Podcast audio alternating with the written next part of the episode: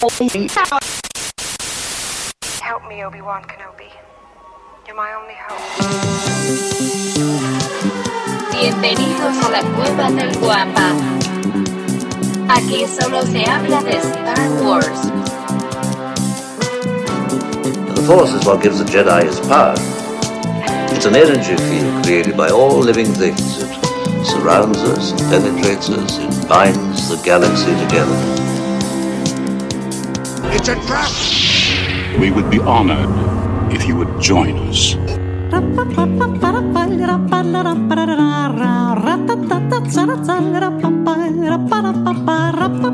quiero sonar grosero, pero alguna vez en tu pueblo llegó un. algún ¿Algún cuál? ¿Cómo? de los exquisitos, un grupo que se llamaba Los Exquisitos, era una joya. Espérame, espérame. Ya Digo, te pre- estamos. Te, pregunto por la pequeña frase de el tiempo vuela como gallina reina. No. Ah, aquí no llegaban muchas cosas. Aquí no llegaban Tienes que escuchar un día Los Exquisitos, güey. Tienen grandes rolas como El Garage de una Monster, que es una gran canción. Eh, el Santo, uff, perdido en un planeta lejano. Uf. Debes de escucharla. Los búscala un exquisitos. día. Ok, ok, los exquisitos. Este, ya, ya, ya empezamos la grabación, por Ah, cierto. Hola, muchachos. Y no, no, no, esta es la grabación. El en vivo, en un momento te digo, sí, ya también tenemos un en vivo en, en YouTube, así es que les mando un saludote y una disculpa de antemano porque está un poco rara la conexión. Sin embargo, vamos a, vamos a, estos últimos, curioso, ¿eh? pensé que iba a aparecer como una. Como el aviso, ¿no? Pero no, no aparece en, en YouTube nada. sí, sí, sí, regularmente te manda un aviso. No, es que déjate cuento. ah, ya está ahí. Sí, sí, sí aparece, sí aparece. Nada más te, te- te pido si le puedes bajar el volumen porque el, el rebote nos puede afectar. Pero bueno, este, ustedes disculparán, ustedes disculparán, señores que nos están. Ah, pero este está para momento. ver los comentarios. Sí, ándale, No manches, ándale. Héctor, hola. Sí, O sea, sí, sí. tardamos más en conectarnos y ya había gente. Mañana levantarse temprano, muchachos. Bien. Bien, muy bien. Bueno, esto, esto, bienvenidos. A Héctor. Bien, Héctor. Oye, oye, bienvenidos a Despertando con la Cueva del Guampa o, o Buenos días, Star Wars. ¿Cuál te Buenos gusta más? días, Wampa. Buenos días, Hot. Así es. Y mira, mi gato ya sabe prender la computadora. A ver, no. Es que puse otra computadora enfrente para a la par estar viendo el regreso del Jedi. Para, Ah, es- para, para poder comentarlo. Oye, un por ahí a Abraham Skywalker que me hizo un- unas preguntas interesantes en Twitter. Ah, muy bien, muy bien. Ok, ok, ok. Ahorita vamos a, a tocar ese tema. Ahí está el buen Héctor. Este, a ver. Espérame, La del gato. madre. Ustedes sabrán que adopté dos gatos esta cuarentena y, y- y, pues ya, ni modos. Ahora a, a- a cuidarlos. No queda de otra. Oye, ayer, ayer quería comentar algo bien chistoso que me pasó. Estaba haciendo los experimentos con el live de YouTube. Entonces, pues me pasé ahí un par de tutoriales y de repente me dice la comandante, oye, este, ¿quién está transmitiendo en vivo? Yo, ¿cómo? Sí, me mandó un anuncio a la cueva, el gato. No, era yo, no me había dado cuenta que había dejado el, el ¿cómo se dice? El, el live prendido, pero de eso que te agarra, ya sabes, como cuando estás viendo el teléfono, la cámara del teléfono y estás acostado, que estás así, ya sabes, con O ese sea, ángulo. La papada, ya sabes, así sí, a todo lo que da. es de ese ángulo de barbilla a Oye. nariz. ¿Qué, qué, qué miedo hablando mal de la comandante y, No, no, no, no. y todo en vivo. No, pero no, esto- ella se dio cuenta, yo no estaba hablando, estaba viendo de hecho un tutorial y bueno, el- la anécdota es de que pues estaba acostado, viendo en la- como en la computadora en, en- en- recargada en mí, Oye. viendo este tutorial. Por el bienestar psicológico de los fans, espero que hayas estado vestido. No, totalmente, totalmente, no, no, no, ya, ya, ya, en, en pijama, ¿no? Ah, bueno. No, no, no. En pi- ¿Qué pijama usada Bomático? Esa sería una pregunta bien interesante. El día que, el día que te entrevisten así en Hola México, o ¿cómo se llama el programa de variedades este, matutino? Hoy, ah, en hoy, en hoy, en hoy. Oye, no, oye, Que te digan, señor Davomático, ¿cómo duerme usted? Que te, te lo pregunte el... ¿Quién sale ahí? Este, no sé, este. El ¿cómo negro? Araiza. El negro Araiza. ándale, que te lo ándale, ándale. Un saludo al negro Araiza, donde quiera que esté. Yo sé que es un gran fan de nosotros. Sí, seguro. Este, un, un un saludo. Este, ¿qué, qué le dirías? Davomático, ¿cómo duermes? ¿Por qué te preguntaría eso? No lo sé. Para empezar, ¿por qué me preguntarían eso? Siguiendo, le contestaría honestamente con una, un camisón de franela.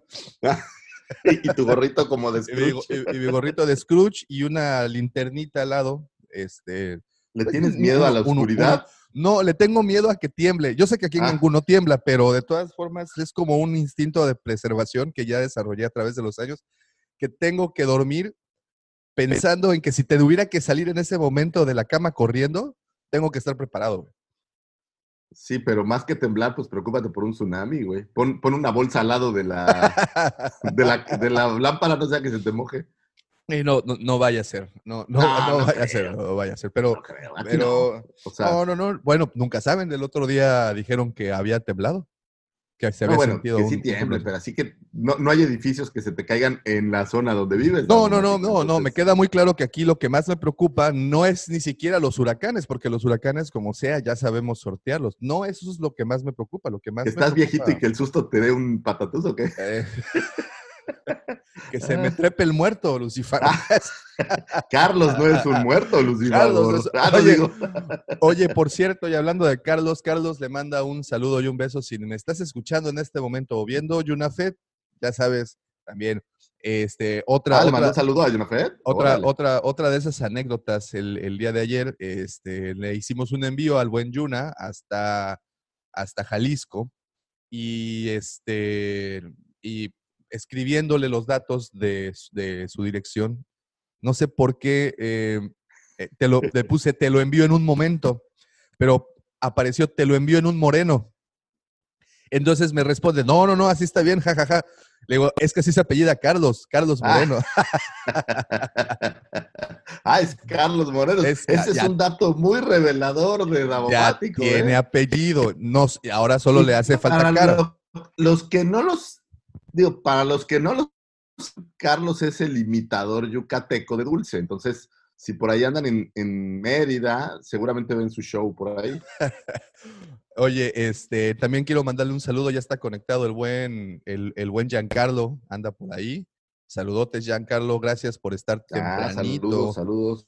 súper temprano, ¿no? Todos este, listísimos para, para la transmisión. Muchas gracias. Estamos haciendo esta prueba. Hoy, hoy, desafortunadamente, mi internet no está así a pedir de boca, pero se está defendiendo. Digo, no nos ha tirado, afortunadamente. Eso ya es, eso, ya es un eso- gran eso- avance. Eso ya es ganancia, querido Lucifer. Oye, y, y pues, Oye, es un avance y de repente ya se cayó. Puta déjales, voy a compartir, les voy a compartir la liga en este momento por Facebook. Este, para que puedan entrar las, nuestros buenos amigos que, a ver, grabación del podcast en vivo desde todo color. You. Tú, listo. Eso de escribir a una sola mano. Aquí. Es que me tiene sorprendido y estoy sumamente agradecido listo. que, que todavía la gente nos quiera y, y se conecte después de todos los fallos técnicos que hemos tenido a lo largo de esta pandemia. Y de se- verdad, eh, jóvenes, gracias. Sí, sí, y se sigan conectando como así como que si de verdad confieran en nosotros. Oye, como si de verdad fuéramos simpáticos. Listo, ya tenemos ahí la publicación en Facebook. Este, desgraciadamente, el screenshot que apareció de mí no me hace mucho, mucho el favor. Al Davomático. quedé Este bast- 28, nada de screenshots te has. En un fin, honor. en fin, en fin. Oye, y pues otra cosa es que ya esta semana, eh, esta semana pasada, más bien dicho, eh, a partir del lunes, ¿qué, qué- qué día cayó lunes? Lunes eh, Eh, 6, 6 de julio. ¿Seis? Sí. Eh, les, pues la excelente y grata noticia de que reabrimos la cueva del Guampa tienda física y de verdad es, es bastante alentador y, muy, y la verdad nos dio mucho gusto el recibir a tantos amigos que pues estaban así como que ya muy, muy, muy hot porque, porque abriéramos. Este, muchísimas gracias a todas las personas que esta semana nos visitaron en la tienda Siempre, siempre es agradable, siempre es un placer recibirlos y poder platicar un ratito este, ahí, ahí con ustedes, de lo que sea, incluso ni siquiera tiene que ser de Star Wars. Podemos platicar si quieren de la selección nacional inexistente, podemos platicar si quieren del Cruz Azul, Podemos platicar incluso del béisbol o podemos platicar de los kibis tan sabrosos que se venden por acá. No importa, el chiste es que vayan y platiquen. Y esto, esta semana. Lo no que sé, me preocupa es tu elección de temas, ¿sabes? El Cruz Azul. kibis. La selección, Kibis. Carlos te está influenciando, ¿qué? Estoy tratando de ser muy, uni- muy universal al respecto. Estoy tratando de que. de- de Dicho que cualquier otro, el León. hubiera sido más universal el. León. No, no es cierto. Seguro hay grandes fans del Cruz Azul por ahí. Recuerdo grandes jugadores como. Y un grillito. Cri, cri. No, pues Los Hermosillo juegan en el Cruz Azul, ¿no? Carlos Hermosillo jugó con el Cruz Azul. Paco-. Si ustedes no saben quién es Carlos Hermosillo, son demasiado jóvenes. Sí, sí, sí, sí. Paco Palencia también estuvo ahí. Ah, Paco Palencia. el jugadorazo. mismísimo, el, el- el Conejo Pérez estuvo en la portería. Ay, el Conejo Pérez. También uno que se ponía gorra de Chespirito. Uno que ¿Cómo le se, el- ¿cómo no sé. se ponía gorra de Chespirito. El recuerdo de Cruz Azul es que nunca he visto un campeonato de ellos. El único que me tocó ver fue cuando le ganaron a León, cuando le abrieron la frente a, a Comiso. No, al No, revés, a Hermosillo. Creo que era muy joven para eso. Ahora, lo que sí recuerdo es una final que les ganó mi querido Toluca en penales, que habían metido, creo que tres y el Toluca había fallado dos. Y Oh, Carrasco Ascuas, que les damos la vuelta. Eh, Pero bueno, no tengo nada en contra de los Cruz Azulitos. Oye, dice, dice Héctor Bishop, tengo fe de echarme un podcast completo. ¿Sabes qué onda, Héctor? Nosotros tenemos fe también de eso, que eso pueda pasar, porque Que ah, no cómo nos ha, caiga. cómo nos ha dado lata esto. Pero bueno, ya estamos y de esta forma empezamos el episodio. Me encantó que dice, aplica el, si sabes quién es Carlos Hermosillo, mejor quédate en casa. Tiene mi estimado Héctor. Te seguimos grabando desde casa. Sí, no, nosotros no hemos salido, nosotros estamos aquí. No, no, sí, ya Sí, sabes- sí, está sabemos cañón. Somos población de. Oye, por de cierto, ahorita que riesgo, hablabas ¿eh? del lunes, nomás mi mente, el lunes falleció Ennio Morricone. Sí, hombre. Sí, sí, sí, fue. Eh, Pues es aquel. eh, Es el único que en mi mente está que logró lo mismo que hace John Williams. Esta parte de transportarte a la película con la música y, y que te lleve allá. En- como 500 películas, bueno, musicalizó como 500 películas, pero pues la más clavada que siempre trae son estos westerns de, de- de Clint Eastwood, por eh, esa de por algunos dólares y el bueno, el malo y el feo, que esa música pues nunca la vas a olvidar. No, no, no, no, para nada. Y falleció el lunes, entonces en paz, ni Morricone. Ennio Morricone, que. Que por que cierto con- le dieron junto a John Williams un premio, Sí. ¿Cuántos años tenía? ¿Decías? eh, noventa y tantos. 90 y A ver, tantos. vamos. A ver, digo, nomás porque vino a mi mente, no era un tema que lo trajera 90 para hoy, pero Noven- 91, exactamente 91 añitos. Este señor que, híjole, cómo, cómo musicalizó películas. Y efectivamente, como bien dices, eh, de sus temas, pues, que quedan ahí para la, para la posteridad es ese de el bueno, el malo y el feo, que de hecho es el que usamos nosotros a la hora de cuando es- estás Y- y yo- viendo al Digo, segundo no sé si eso sea cierto o no, pero a mí se me figura como que el tema del mandaloriano algo de espíritu trae por ahí, ¿no? Yo creo eh, que es completamente la genética de, de las, de los temas de Ennio Morricone. Son westerns, eh, es música como muy minimalista con ciertos instrumentos, eh, algunas percusiones y algunos instrumentos de aire, como el tema, es que el tema del Mandaloriano. De hecho, eh, justamente, ¿quién fue quien mandó al chat? Ahorita te comento. Alguien mandó al chat precisamente.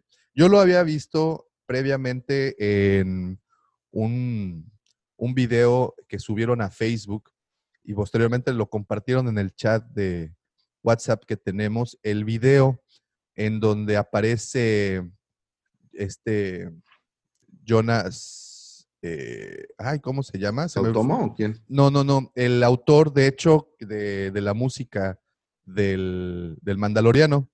Este, no, Ah. no es Jonas, no es Jonas, se me fue, se me fue el nombre. Pero bueno, aparece este video eh, en donde interpreta el tema del Mandaloriano en vivo, ¿no? Es como un video musical.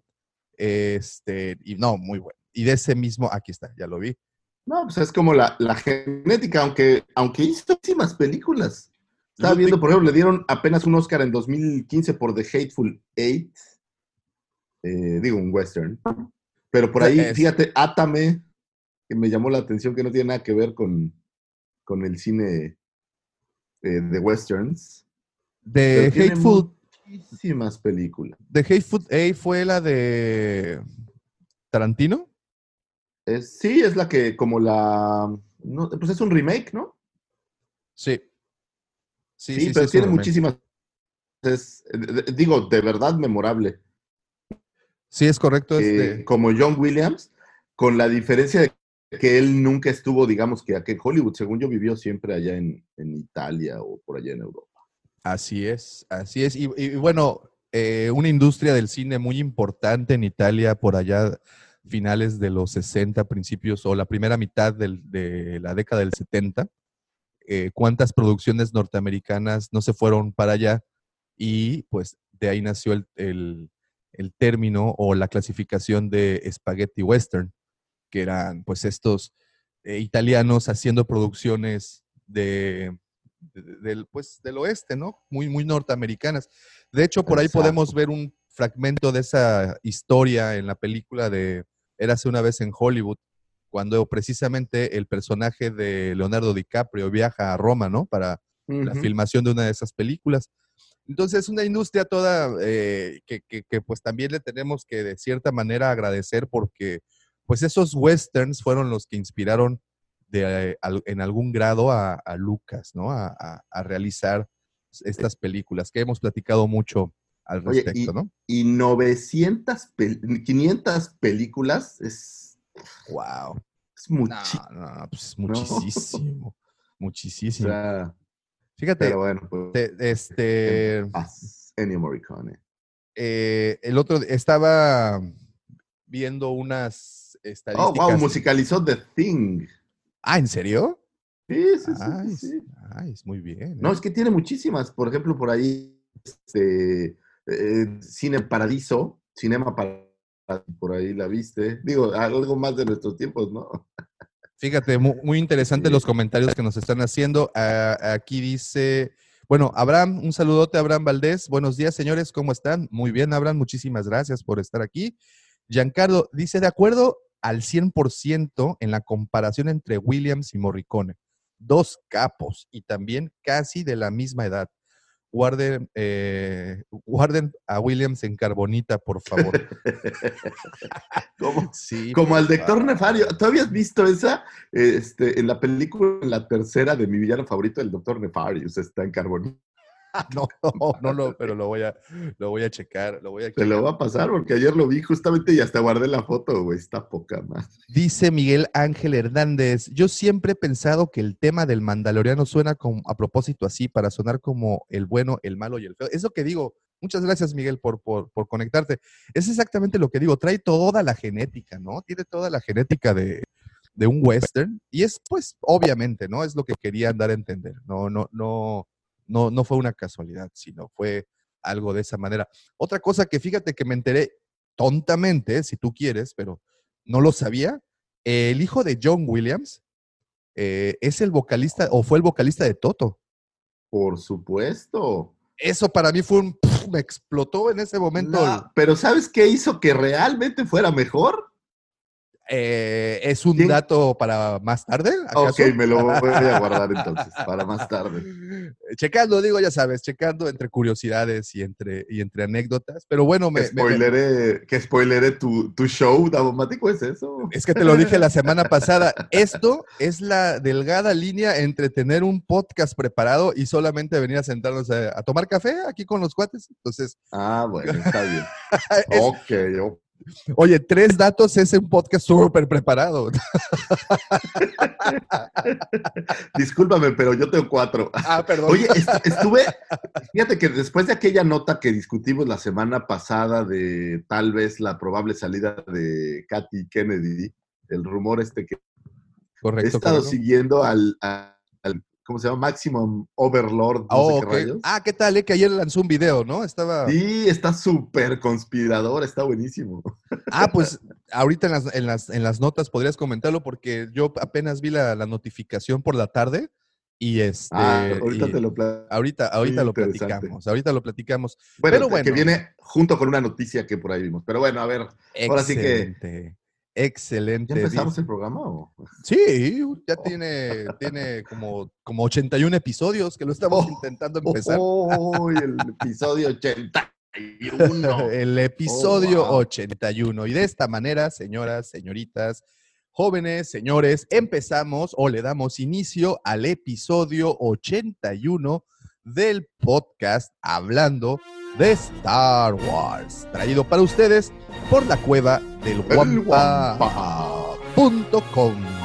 Oigan, antes de continuar, eh, una disculpa, sí, efectivamente, tanto que presumimos la página y esta semana, como me llovieron sombrerazos, una honesta disculpa, pero bueno, lo bueno es que lo pudimos resolver eh, de otra manera. Estamos trabajando ya en ello. Fíjate que está teniendo broncas ahorita el PayPal. Entonces, para todos los que nos estén escuchando y deseen entrar y deseen pedir algo, no sean malitos, pónganos un, un mensaje ahí por el Facebook y con todo gusto resolvemos el, el problema. Pero bueno, la cueva del guampa.com es el principal patrocinador y único patrocinador. No, ¿qué te pasa? Bichos Ludoteca, Bichos Ludoteca. que está de regreso el próximo lunes, por cierto, abren sus puertas. Oye, Viven en Cancún y tienen pequeñitos de hasta 5 años. Pasar un buen rato con todas las medidas de seguridad requeridas Sí, por nuestro querido gobierno. oye, oye, eh, y, y qué bueno que ya abre bichos porque Finalmente. de verdad- ¿Sabes qué estuvo cañón? El protocolo que hubo, que mando un reconocimiento a la querida Cintia y a mi mujer, qué trabajazo se aventaron, Sí, porque sí, no querían ellas abrir, eh, pues en estas condiciones un poco clandestinas. Entonces se aventaron una chambotota como de dos meses para crear y armar todo el protocolo que requiere el gobierno. Todos mis respetos, señoritas, mi amor, sobre, te amo, felicidades porque ya están de regreso. sobre todo que se trata de salvaguardar la, la integridad y salud de los niños y que ustedes un saben que tema, todo un un niño tema. es el tesoro más sagrado de un hogar y pues obviamente el poderles ofrecer la tranquilidad a, a los papás que estarán en un lugar completamente estéril, sano y, y- y seguro. Sí, es, es, Es- es bien todo interesante todo lo que hay que hacer y, y obviamente con, con acceso reducido y este tipo de cosas, pero bueno, al menos ya están de regreso y, eso es un dato importante porque se está reactivando este mundo y eso Poco a poco. es algo que creo que Eso es algo, algo muy bueno. Y, Así este, es. Bichos Ludoteca, muchachos. Así es, vayan a- en caso de que estén aquí en Cancún, vayan, de verdad, en serio, se divierten bastante. Y lo que te decía, y lo más padre es de que los niños por fin ya van a tener un break de, esta, Ah, de, este, de este aislamiento tan canijo, ¿no? Porque esa es otra cosa que no nos hemos puesto o no nos hemos detenido a pensar, que sí, nos quejamos de muchas cosas, pero los niños desde hace casi cuatro meses han dejado de ver a sus otros amiguitos, han dejado de hacer sus actividades regulares y están en casa enclaustrados No, güey, mi se la están rifando, tenido- ¿eh? Hay unas broncas de insomnio y cosas. No, está tipo. Está costando mucho trabajo dormir, está, está, está muy harto, creo yo, de Sí, y, y el que lugares como bichos abra para la sana convivencia de los pequeños, pues obviamente es algo muy positivo y algo que creo que vale la pena, de verdad vale la pena llevarlos. Vayan, bichos Dudoteca en caso de que estén aquí en Cancún y la cueva del guampa.com. Ahora y tengan sí, es- hijos. y tengan de hijos. esa edad. Ay, sí, porque imagino al de Sí, sí, sí. 35 llegando. Sí, sí, sí. Oiga. A Jorgito de 35 años no lo lleven. Él no. Ahí no hay. Él necesita. Él llévenlo a Alaska Novas Bar, que no es, es. patrocinador de este lugar. Este lugar Desgraciadamente, que aún le no. gusta a Davomático y desgraciadamente aún no, no, no, no mandan el, el cheque ¿eh? para el patrocinio. Yo creo que la- las canoas, Lucifer, no sé qué pienses tú, deberían patrocinar, pero en especie. yo creo que es popular en nuestro podcast que en la vida real. güey. yo, yo, yo creo que, eh, si me Ahora, permiten, ahora ¿no? que, que todo regrese, porque estoy seguro que en las canoas bar las medidas de seguridad implementadas Las canoas este, nunca cerró, deberían ¿de qué hablas? como un field trip. Nunca cerró. pues es que como eso siempre es como un poco más restringido, este, creo que no necesitaban cerrar, ¿no? Ah, no, no, no cerró. Mira, de verdad, si ustedes entra- hubieran entrado ahí, no sé, en noviembre, diciembre, a principios del año, ya hubieran ganado los suficientes anticuerpos para confrontar esta y 20 pandemias más adelante. No, claro, no te pega pero nada. Nah, pues no manches, un beso de Doña Carmen. Pregúntenle a Michalanga si ahorita es momento de hablar mal de él porque no está. Ah, sí. Saludos, Michalanga. Saludos No, se, enfermó Mini Mike, sí, entonces sí. no pudo estar aquí. Un saludo. Sí, un saludote, pero Este, pero mira, entre el alcohol semiadulterado, adulterado por hacer, por cándidamente decirlo, pero digamos que el alcohol es todo menos alcohol. Y este, y yo creo que sí, no, no, no te, ya tienes anticuerpos para esto y más. tenemos este, botellas con destilado de agua y. y Bueno, de hecho, a- ahora que empezaron a vender estos productos sanitizantes, les pidieron a ellos que produjeran porque su alcohol era de tal calidad que sanitizaba todo. Güey, no encuentras un solo bicho en todas las canoas. O sea, si ustedes quisieran, pudieran ir y lamer el piso y no les pasa absolutamente nada. El alcohol que se derrama ahí es, es alcohol industrial. Sí, sí, es, es- o sea, Ustedes es- no- lo que se necesita para poder emborrachar a cuatro volqueteros que acaban de llegar con su quincena no es cualquier tipo de alcohol, Mira, señores. cuando ves estas películas donde la gente entra al laboratorio donde tienen las enfermedades más perras y ves que pasan por una cámara donde les cae como un gas, Sí, sí, sí. es sí, alcohol. Ese- sí, sí. Con ese les preparan sus cu- Con cubaraimas. ese se avientan unas cubetonas. Unas, ¿Cómo se llamaba el que le echaba limón? Este, Este, Sí. Antonio Banderas. Con una sí, pizca de pero tenía un nombre, la, la cuba y una pizca. La cubaraima. La cubaraima, exacto. Cubaraima, ¿cómo? Pues es que Si eso. ustedes saben que es una cubaraima, no salgan no, todavía. Quédense aquí con nosotros. Venga, siéntese aquí con nosotros a nuestro lado. Venga a disfrutar del otoño de su vida, debido a que si sale allá, si salen Sí, no, allá, no garantiza, no garantiza. no A garantizamos menos de que hayan sido clientes asiduos de las canoas bar, por supuesto. Así es, en donde usted gana. Pero bueno, en resumen, el patrocinador Bichos Ludoteca está abierto de regreso. Pasen a visitarnos, Espérame, por espérame, favor. espérame, antes La de continuar. del Guampa está abierta de regreso. Así También es. pueden pasar a visitarnos. Medidas de seguridad. Espérame, por Eh, favor, por- es que tengo el eslogan perfecto, no lo puedo dejar pasar. No puedo dejar pasar esta oportunidad para decirles que las canoas bar, usted no solamente ganará un gran rato de, fin, de, buen esparcimiento y sano esparcimiento, también ganará anticuerpos, señoras. Ganará, ganará usted también el suficiente, las suficientes elementos para no enfermarse con cualquier pandemita de pacotilla que llegue. Usted vaya y pregunte por Doña Carmen y Doña Carmen le, va le dará lo que usted necesita. Lo va, créamelo. lo va a atender como usted quiere. Oye, el día de hoy el episodio se debería llamar hablando de todo menos de Star Wars, ¿verdad? Porque hoy, hoy, hoy sí. No, bueno, es que Ennio con Morricone está muy conectado con Star Wars. Ah, no, no, pues- no, totalmente, totalmente. Y, y- y llegaremos, eh, yo supongo que llegaremos a ese punto en algún momento, pero, pero bueno, por el Este, momento. sí. en fin, Habíamos perdido ahora los vamos a perder por hablar de otra cosa. que no sea de Star Wars. Pero mira, yo creo que este dice, a ver, vamos antes de continuar, de- dice Giancarlo, tengo la impresión que las canoas, el COVID es la menor de las infecciones, de qué preocuparse. Sí, sí, es efectivamente mi Lo más grave que puede pasar ahí es una. eh, Digo, hubo una epidemia de ladilla hace unos años, pero eso ya pasó. Oh, mames. y, y, pues sí, ¿qué les puedo decir? Sí, eso pasa en las canoas, pero es muy divertido. La banda que toca en las canoas es muy buena. Usted le puede pedir prácticamente cualquier tema y no se lo va a saber, pero se lo van a inventar. En ese son, son- Sí. son como jazzistas de alto, de alto, de alta categoría, ¿sabes? Sí, sí, ahí lo, van, ahí lo sacan, ahí lo sacan.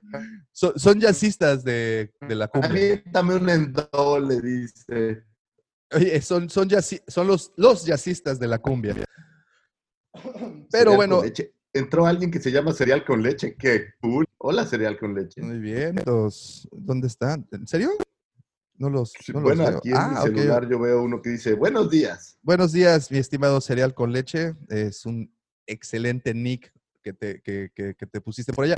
Pero bueno, estábamos en que ya habíamos empezado el episodio 81, Ah, nuestros ok. patrocinadores. Bienvenidos al episodio 81.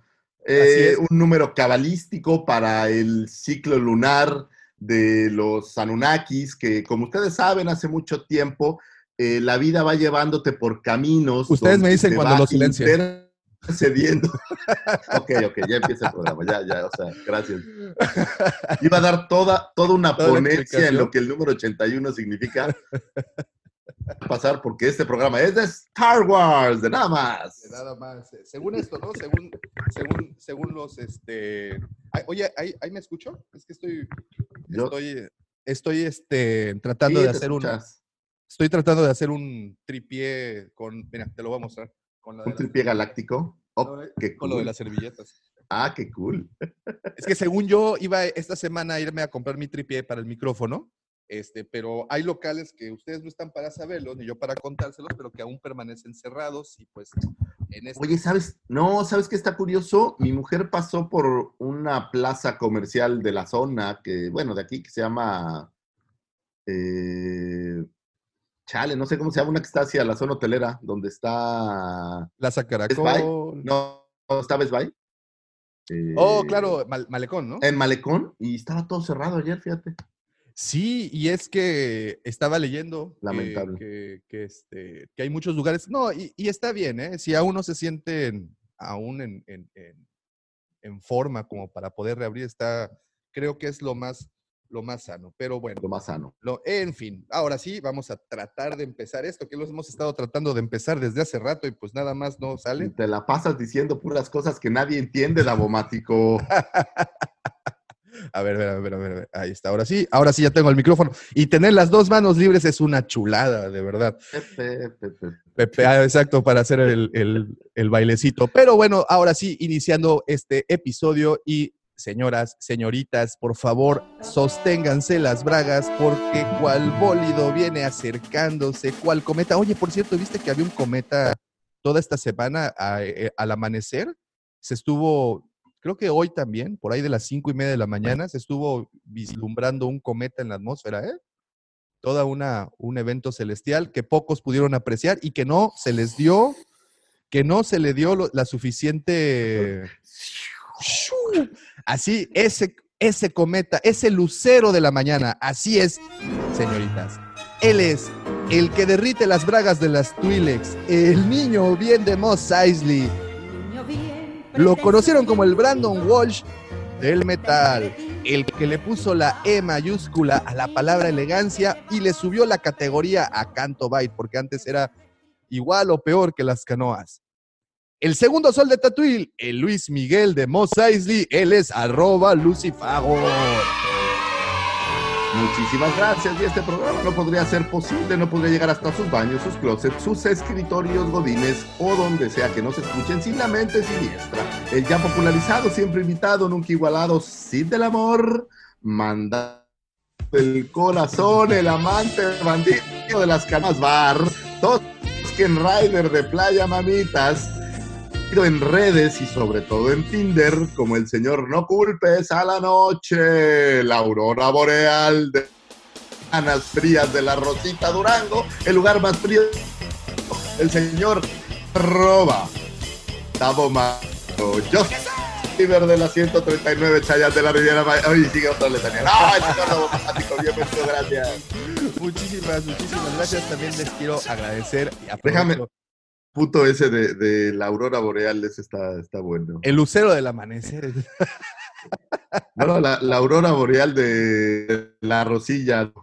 Lo que me- la- la- el, el que me gusta es el Tusken Rider de Playa Mamita. Sí me veo envuelto en toallas, ¿eh? Y con unos lentes ahí. Este, Lo que no está chido, Davo, y que la gente parando ahí les hagas así, surprise, güey, no está padre, güey. O Pues sea, es- no tienes tanto pelo como para ser un Wookiee, tienes que entenderlo.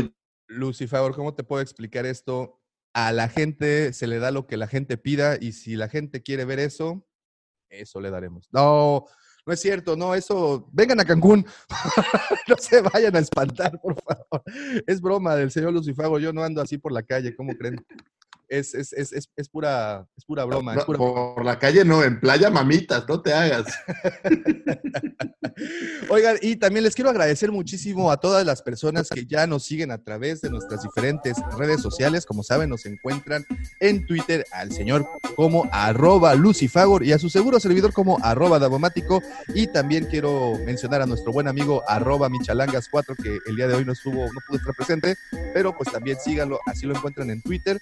Y ustedes, muchísimas gracias por seguirnos en las diferentes redes de la Cueva del Guampa. Como saben, nos encuentran en Instagram, en Facebook, en Twitter, en YouTube, este, en Tinder, en Grinder, en LinkedIn, en People, ahora también, eh, y hasta en TikTok. Fíjate que no, la- la- el, el que nos es, el que nos puedan encontrar en Tinder, en Grindr, en cualquier otra, no me, no me sorprende tanto, pero que nos encuentren en TikTok. Eso Digo, sí. no somos los más destacados en TikTok. No, yo creo que sí debemos saber de- sus limitaciones.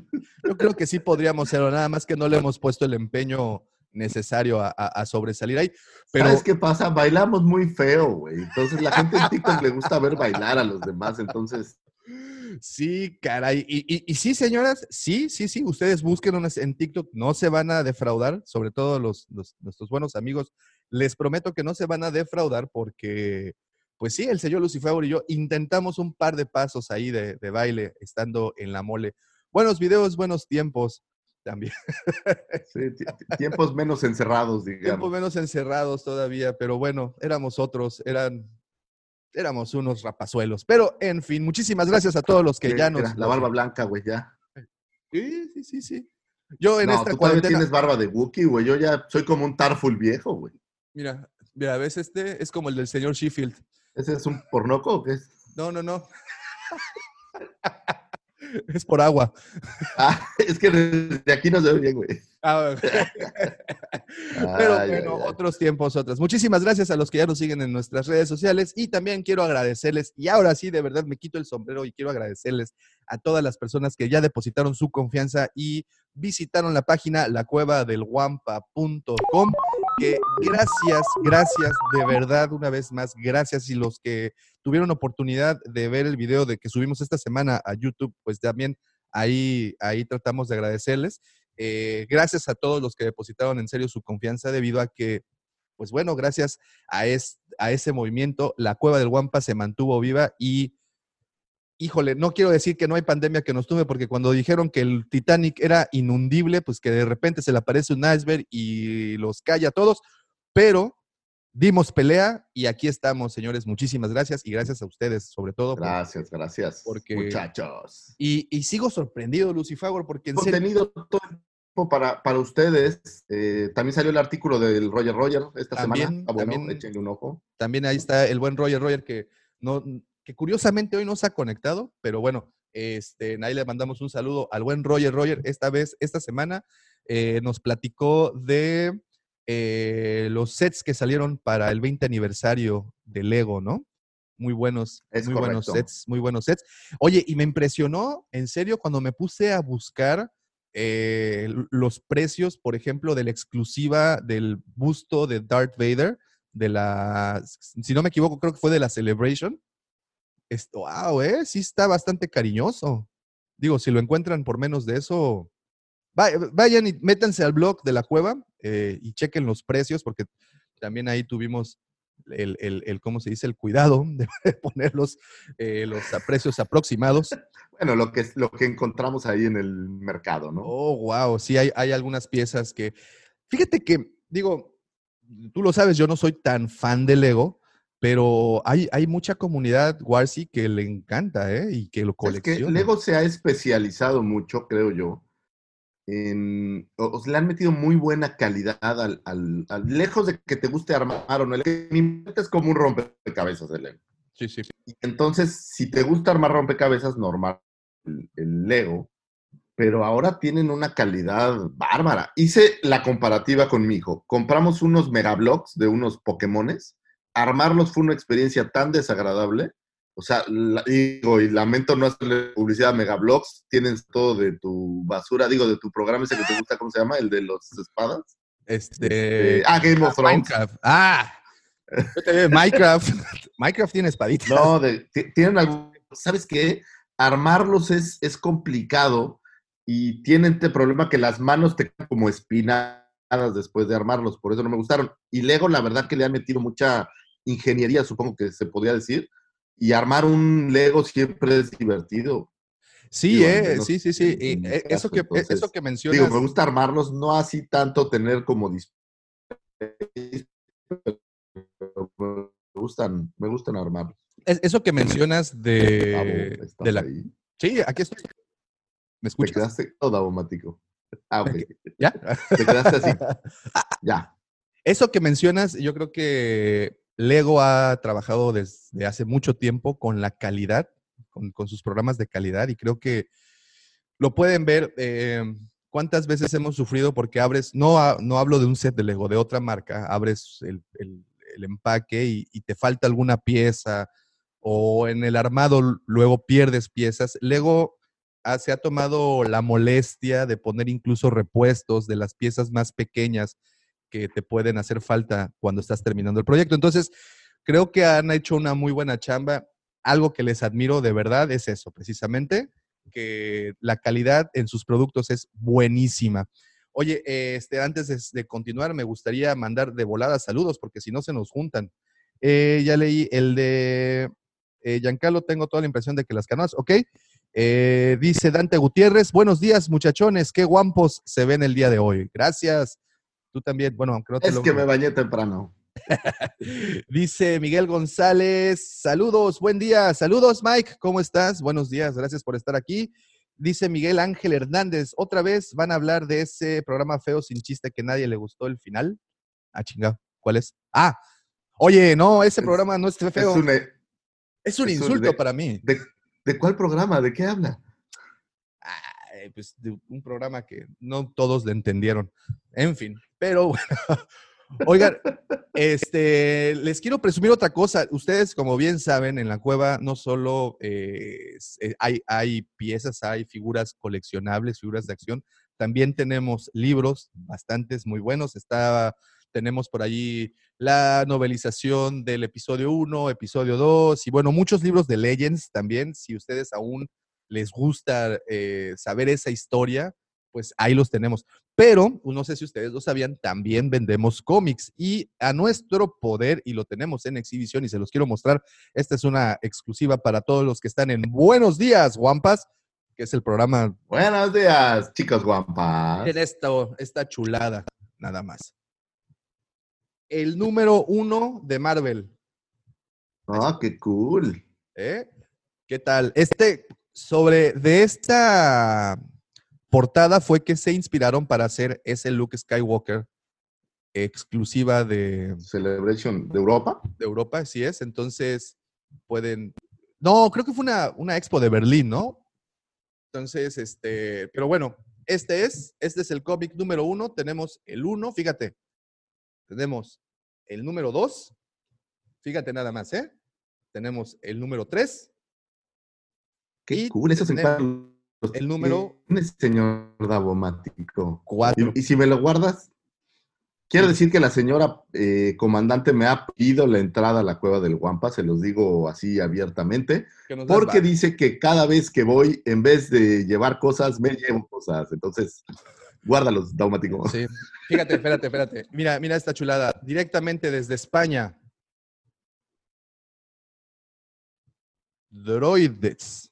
¿Lo ves? ¿Se alcanza a ver? Oh, wow, qué cool. Esta es una publicación española cuando aún había pesetas. Esto costaba 250 pesetas. No dice exactamente la fecha. No manches, Pero- qué chido, güey. Yo lo quiero, güey. Oye, madre. pero en serio. y mira esto, mira, no, no quiere, esta es la joya. Esta es la joya. E- Es como un King Kong rosado, güey. fíjate. Oh, wow. Para los que están escuchando la versión del, del Ah, podcast, lo sentimos. Está mostrando Mático Comics. te estoy mostrando cómics, portadas de cómics del 1, 2, 3 y 4 de los de Marvel, de los primeros que salieron en el 2012, después de la compra de, de Disney. Entonces, Ya con saben, Disney. regresaron, estaban previamente con, con Dark Horse y bueno, regresan a Marvel después de muchos años, bueno, algunos cuantos al menos, de haber este, estado fuera de.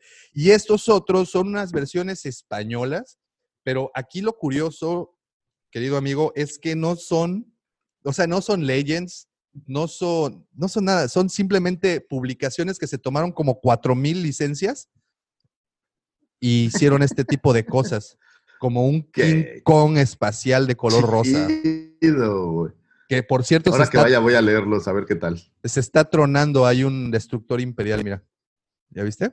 Año del Destructor Imperial. Oh, Y wow. no, y fíjate la contraportada. G.I. Joe. Bueno, ya sabes entonces quién, quién este, auspiciaba estos cómics, señores de Hasbro.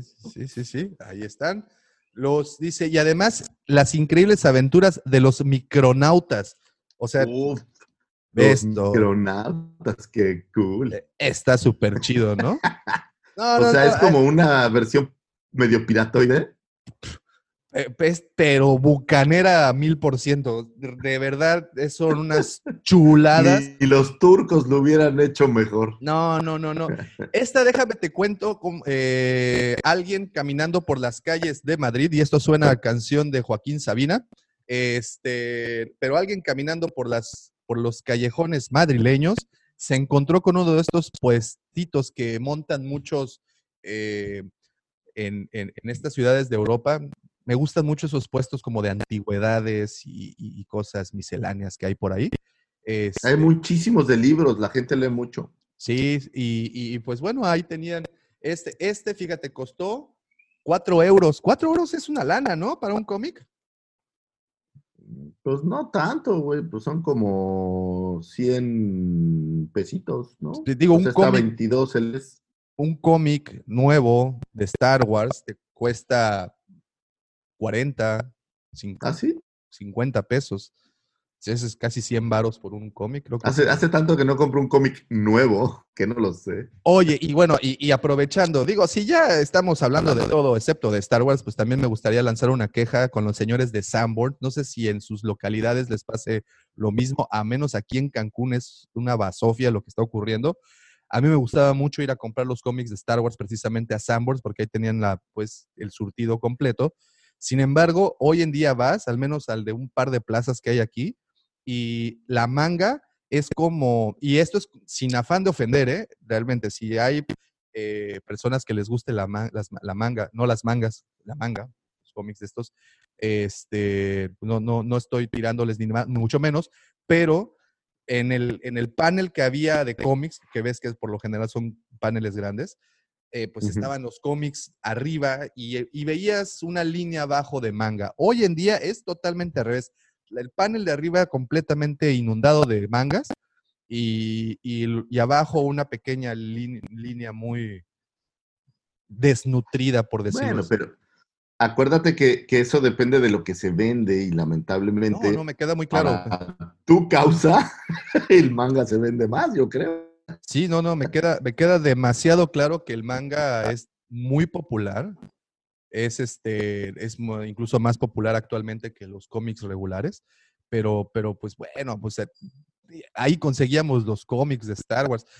Oye, rapidísimo, eh, saludos a eh, Mira, acuérdate que no, nos lo decía el dueño de, de las licencias de Panini en México, sí, sí, sí. que, que nos decía que, que el manga ha empezado a, a echar de lado a todas las demás. Es correcto. Pues Sí, sí, sí, ni sí, es que se está, se está, ¿cómo se dice? Se está, se popularizó no, es muchísimo. muy popular, güey. Oye, rapidísimo, Rich Aguilar, buenos días, ¿por qué tan temprano? Ja, ja, ja. Pues a esta hora es la, es la, estás, eh, bienvenido a Buenos Días, Guampas. Eh, Diego Argüelles, saludos, Diego. Buenos días, guampa. Desde Hoth. Saludos, Diego. Ahí está. Pues esos son los, los saludos. Muchas gracias a las personas que en este momento se encuentran conectadas. Y pues, este, sí, efectivamente el manga es súper popular. Desafortunadamente eh, gana espacio. Digo, y no desafortunadamente está bien que tengan mucho espacio para vender, pero pues que no dejen de vender los cómics tradicionales, ¿no? Sí, es correcto. Estoy, Correcto. estoy de acuerdo contigo. Y pues continuando con lecturas y continuando con libros, el día de el día martes de la semana pasada, el día martes 7, anunciaron que liberaban el primer capítulo del nuevo libro de Tron. A ti que te gusta tanto sus, sus aventuras del chis azul, Ah, qué chido. del queso azul. Pero el capítulo, o sea, para leerlo en, en línea o qué? Sí, sí, sí, para leerlo en línea se llama, déjame, permíteme, es eh, Tron Ascendancy. Y es una precuela. habrá que buscarlo. Sí, sí, sí, es Ah, una ¿en precuela. serio? Sí, Oh. y este saldrá a la venta el primero de septiembre de este año. Ah, pues ya falta nada, qué buena onda. Sí, sí, sí, ya lo tienen a la vuelta de la esquina. Ahora, mi pregunta es, y tú me, a lo mejor aquí me podrás instruir un poco, eh, si es una precuela, ¿necesito leer cualquiera de las trilogías actuales para poderla entender? o Pues es para- que precuela habrá que ver de qué. En el primerito lo que te platican es que el güey está como en un planeta ahí perdido, se le van al emperador y de ahí como que sale todo. Entonces a lo mejor, porque lo encuentran como salvaje al güey. Sí. Eh, antes, antes de eso quiero pensar. O sea, es que precuela pues, pues de qué, ¿no? Habría que ver. Porque, Lo voy a buscar, lo leo y te platico. ok, gracias. Pero no, o sea, si es precuela no, no creo que requieras leer nada más. O sea, de irte a otro... Este, Otro porque, por ejemplo, cuando, bueno, cuando conocimos la mayoría de nosotros a Throne, fue eh, los primeros capítulos de Heredero del Imperio, si no me equivoco. Yo Eh, la primera vez que oí de él fue en, el, en la novela del heredero del imperio. Yo, yo leí la, eh, la versión cómic de, de los del Heredero del Imperio y pues Ah. bueno, ahí, ahí fue en donde, donde lo conozco. Pero bueno, no hablaban de cómo lo conoce, no nada de esto. En, los, en las trilogías actuales en las que has leído, sí hablan de su... Sí, en la, en la primerita, en el primer libro hablan justamente de cómo él está como en un planeta, no me acuerdo si es su planeta o cuál, pero él está como salvaje y se lo topan ahí, literal. Y están platicando cómo va llegando y subiendo, escalando peldaños Monty Burns hasta llegar al emperador y bla, bla, bla. Eh, de hecho, eso es lo, ¿no? el libro. Cómo, cómo va creciendo y cómo se era súper listo y, y todo el tema un poquito de cómo, cómo lo encuentra, digamos, eh, pe- pero si esto es una precuela, pues seguramente habrá una historia previa, ¿no? ¿Cómo llegó a ese planeta o yo qué sé? Entonces, Sí, sí, sí, sí. Throne. Ascendancy, este, este libro lo prometen para el primero de septiembre y estas de estas promesas que sí cumplen debido a que, pues como saben, se liberará primero en su versión digital para todos los que les gusta leer en Kindle o en la otra marca que no me acuerdo cómo se llama de estos lectores, pero bueno, lo tendrán inmediatamente disponible el primero de... Gandhi tiene su marca, ¿no? Gandhi tiene una marca que también comparte esta marca de Gandhi, también la venden en una librería muy conocida en Estados Unidos que se llama Gandhi es una librería mexicana, por si no lo saben, Barnes and Noble ha de Bar-. Barnes and Noble, exactamente. Ahí tienen esta misma versión de, de lector de e-reader o como se llame. Yo soy muy fan de leer en Kindle, te soy muy honesto, porque, híjole, cuando tú sabes, por ejemplo, el tamaño del libro de It, que es un es la pata de una cama prácticamente, eh, el tener un, un lector de estos, pues obviamente se vuelve una experiencia más eh, práctica y cómoda y puedes llevarlo para todas partes. Puedes- ¿sabes, ¿sabes qué me pasa con, con, yo leía en el iPad eh, con eh, la versión de Amazon y el tema es que como que no siento que avanzo en Sí. el libro y, y me desespera, entonces por eso siempre regreso al libro Fíjate que yo, yo, yo tenía esa misma situación, pero descubrí que le puedes eh, poner el indicador del porcentaje de cómo vas avanzando y ya sea que uses en hojas Ah, o el porcentaje, entonces conforme avanzas, pues bueno, te va diciendo ahí vas en el 20, 25, 30 y pues bueno, hasta que lo concluyes, ¿no? Y, e incluso hay libros que tienen, eh, van midiendo tu velocidad de lectura y te dice cuántas horas te faltan para, para terminar de, de leerlo. Entonces, Ah, qué cool. Sí, y eso, y si le sumas, por ejemplo, para los que, eh, como a mí, nos cuesta un poco de trabajo leer un libro en inglés, pues estás, una palabra que no entiendes, le das clic y te manda, no te dice la traducción directamente, bueno, no, eh, al menos hace un par de años no te decía la traducción directamente, pero te decía el contexto o bueno, la definición de la palabra y Te- tú ya te la, explicaba un poco. Sí, entonces está, está bastante interesante y a diferencia del iPad o de las tablets, pues el brillo de la pantalla no te lastima. Y ojo, eh, no nos, Kindle no nos paga nada. Y con esto, señores de Kindle, pongo eh, este podcast a su amable atención. Si Eh, quieren este, pagarnos algo, bienvenido. nosotros podemos seguir haciendo reseñas buenas, aunque no tengamos uno. Este, pero pues, por lo favor. que siempre recomendamos, independientemente de cómo lo hagan y dónde lo hagan, es que lean. lean, por favor, porque Leer eso- llena tu mente y eso creo que es importante. Y hablando de leer, bueno, antes de saltar al siguiente libro que, que también anunciaron o dieron más detalle eh, esta semana, eh, estoy, empecé a leer el de Estrella Perdida y que, fíjate que siempre habíamos platicado de que nos gustaría conocer una historia que fuera contada desde el lado del imperio. Y, y este en particular es así. Bueno, al menos hasta donde voy. Hasta el momento, ah, que es, digamos, que las primeras 100 páginas, este, son dos pilotos, son dos amigos, eh, un, un- un chico y una chica que se meten a una academia imperial de pilotos y cómo plantean eh, la vida bajo, las, bajo el yugo, entre comillas, del imperio. Bastante interesante. ¿eh? Si pueden, échenle una leída a ese libro. Se llama Estrellas Perdidas. Es de Gray, Claudia Gray, se llama la autora. Es, es un libro relativamente pequeño, digo, porque pues, si se avientan los de Aftermath, pues saben que son unos mamotretos, pero este es relativamente pequeño y bastante ágil, ¿eh? la lectura bastante entretenida, muy, muy entretenido. Y lo más interesante es ver la perspectiva de un imperial, alguien que nació en el imperio, alguien que, que pues te muestra como otra cara, ¿no? De, de- Claro. del imperio. Entonces, muy, una recomendación muy, muy, muy buena. Chéquenlo, Estrella Perdida. Lo encuentran en versión en español, en inglés y también está en versión electrónica, en PDF para, para que... O, o métanse al chat de la Cueva del Guampa Y hay de, un piratota que ahí se los va a pasar. en WhatsApp y pues seguramente nos lo pueden mandar también ahí en PDF.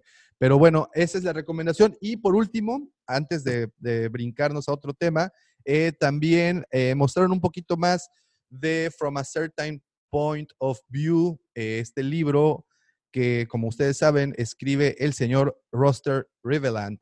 Y este libro eh, ya había tenido en, para New Hope, había tenido ya una, una previa, que era, digamos, son 40 historias contadas por 40 personajes diferentes a los que aparecen en la saga. En su momento aparecieron con A New Hope en este año o esta, este, esta ocasión es para The Empire Strikes Back, El Imperio Contraataca, episodio 5.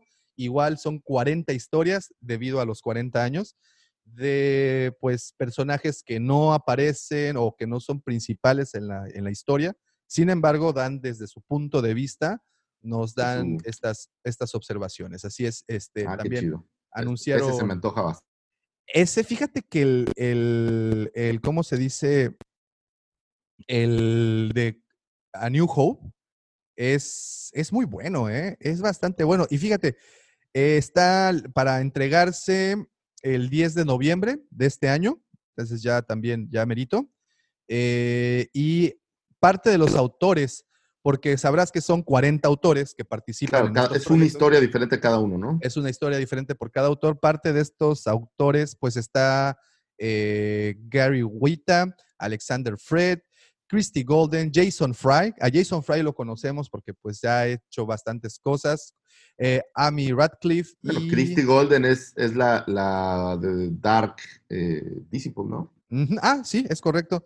Fíjate, también está por acá, a ver, bueno, nombres que, que sobresalgan o que, bueno, hayamos tenido oportunidad de leer algo antes. Está, por ejemplo, se me perdieron, pero mm, estaba buscando, a- mira, por ejemplo, tenemos a Michael Moretti, que también ya escribió, Mark Oshiro, eh, Amy Radcliffe, Beth Davis, bueno, hay un fin.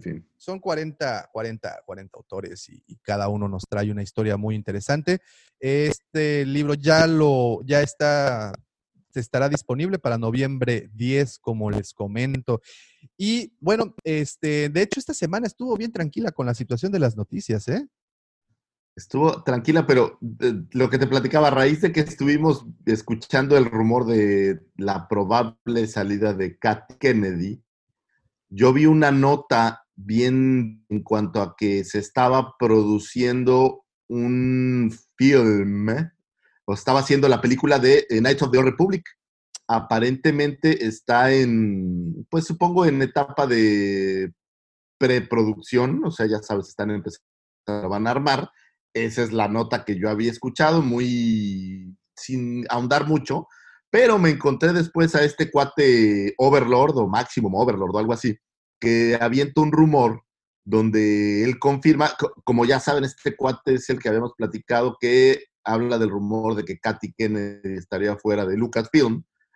Y en este nuevo rumor de esta película, él habla de que Republic pudiera ser el proyecto de Katy Kennedy para tratar de evitar que la manden a volar los muchachones. Y porque se, dice que hay como esta, no batalla, pero esta diferencia entre Filoni y, y ella, entre digamos que el lado de los fans y feministas, por decirlo así, y se dice que efectivamente en Knights of the Old Republic, que es un proyecto de Katy Kennedy, entonces que si ella se va, pues probablemente no se dé, que aparentemente podría ser Ryan Johnson quien la estuviera desarrollando, lo cual es, Pata este le tira durísimo a la mezcla entre Katy y eh, Ryan Johnson, pero en su teoría de la conspiración habla de que la semana pasada hubo una reunión de alto nivel dentro de Disney en donde no invitaron a Katy Kennedy,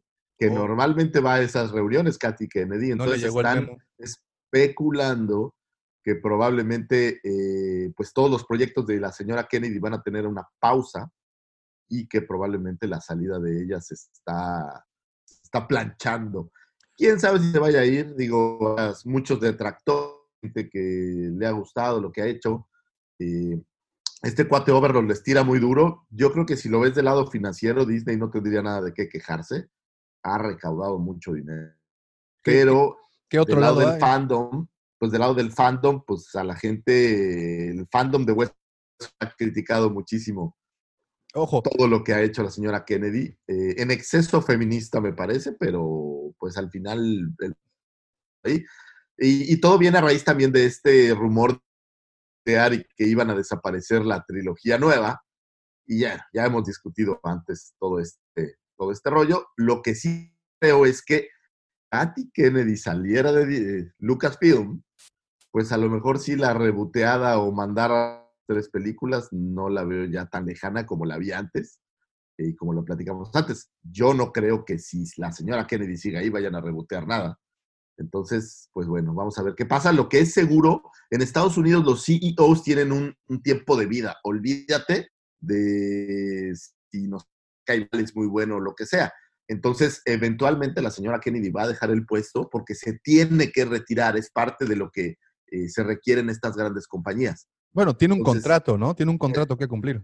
El próximo año, por cierto, pero lo- digo, lo pueden seguir renovando, pero el tema es que hay un punto al que ya llegan a una edad en que tienen que, que dejar el puesto de CEO y a lo mejor asumir un puesto en, en la mesa directiva o algo así, pero ya va a dar paso a alguien más, que es lo que pasaba con el señor eh, Bob Iger, que si bien regresó, yo creo que por cuestiones de cubrir la pandemia, pero eventualmente va, va a tener que dejar el puesto y se lo va a tener que dejar a alguien, y lo mismo va a suceder con la señora Kennedy, qué mejor para nosotros los fans que fue, pero quién sabe, ¿no? Perdón, ahí no, no, no se escuchó bien. ¿Quién fuera quién?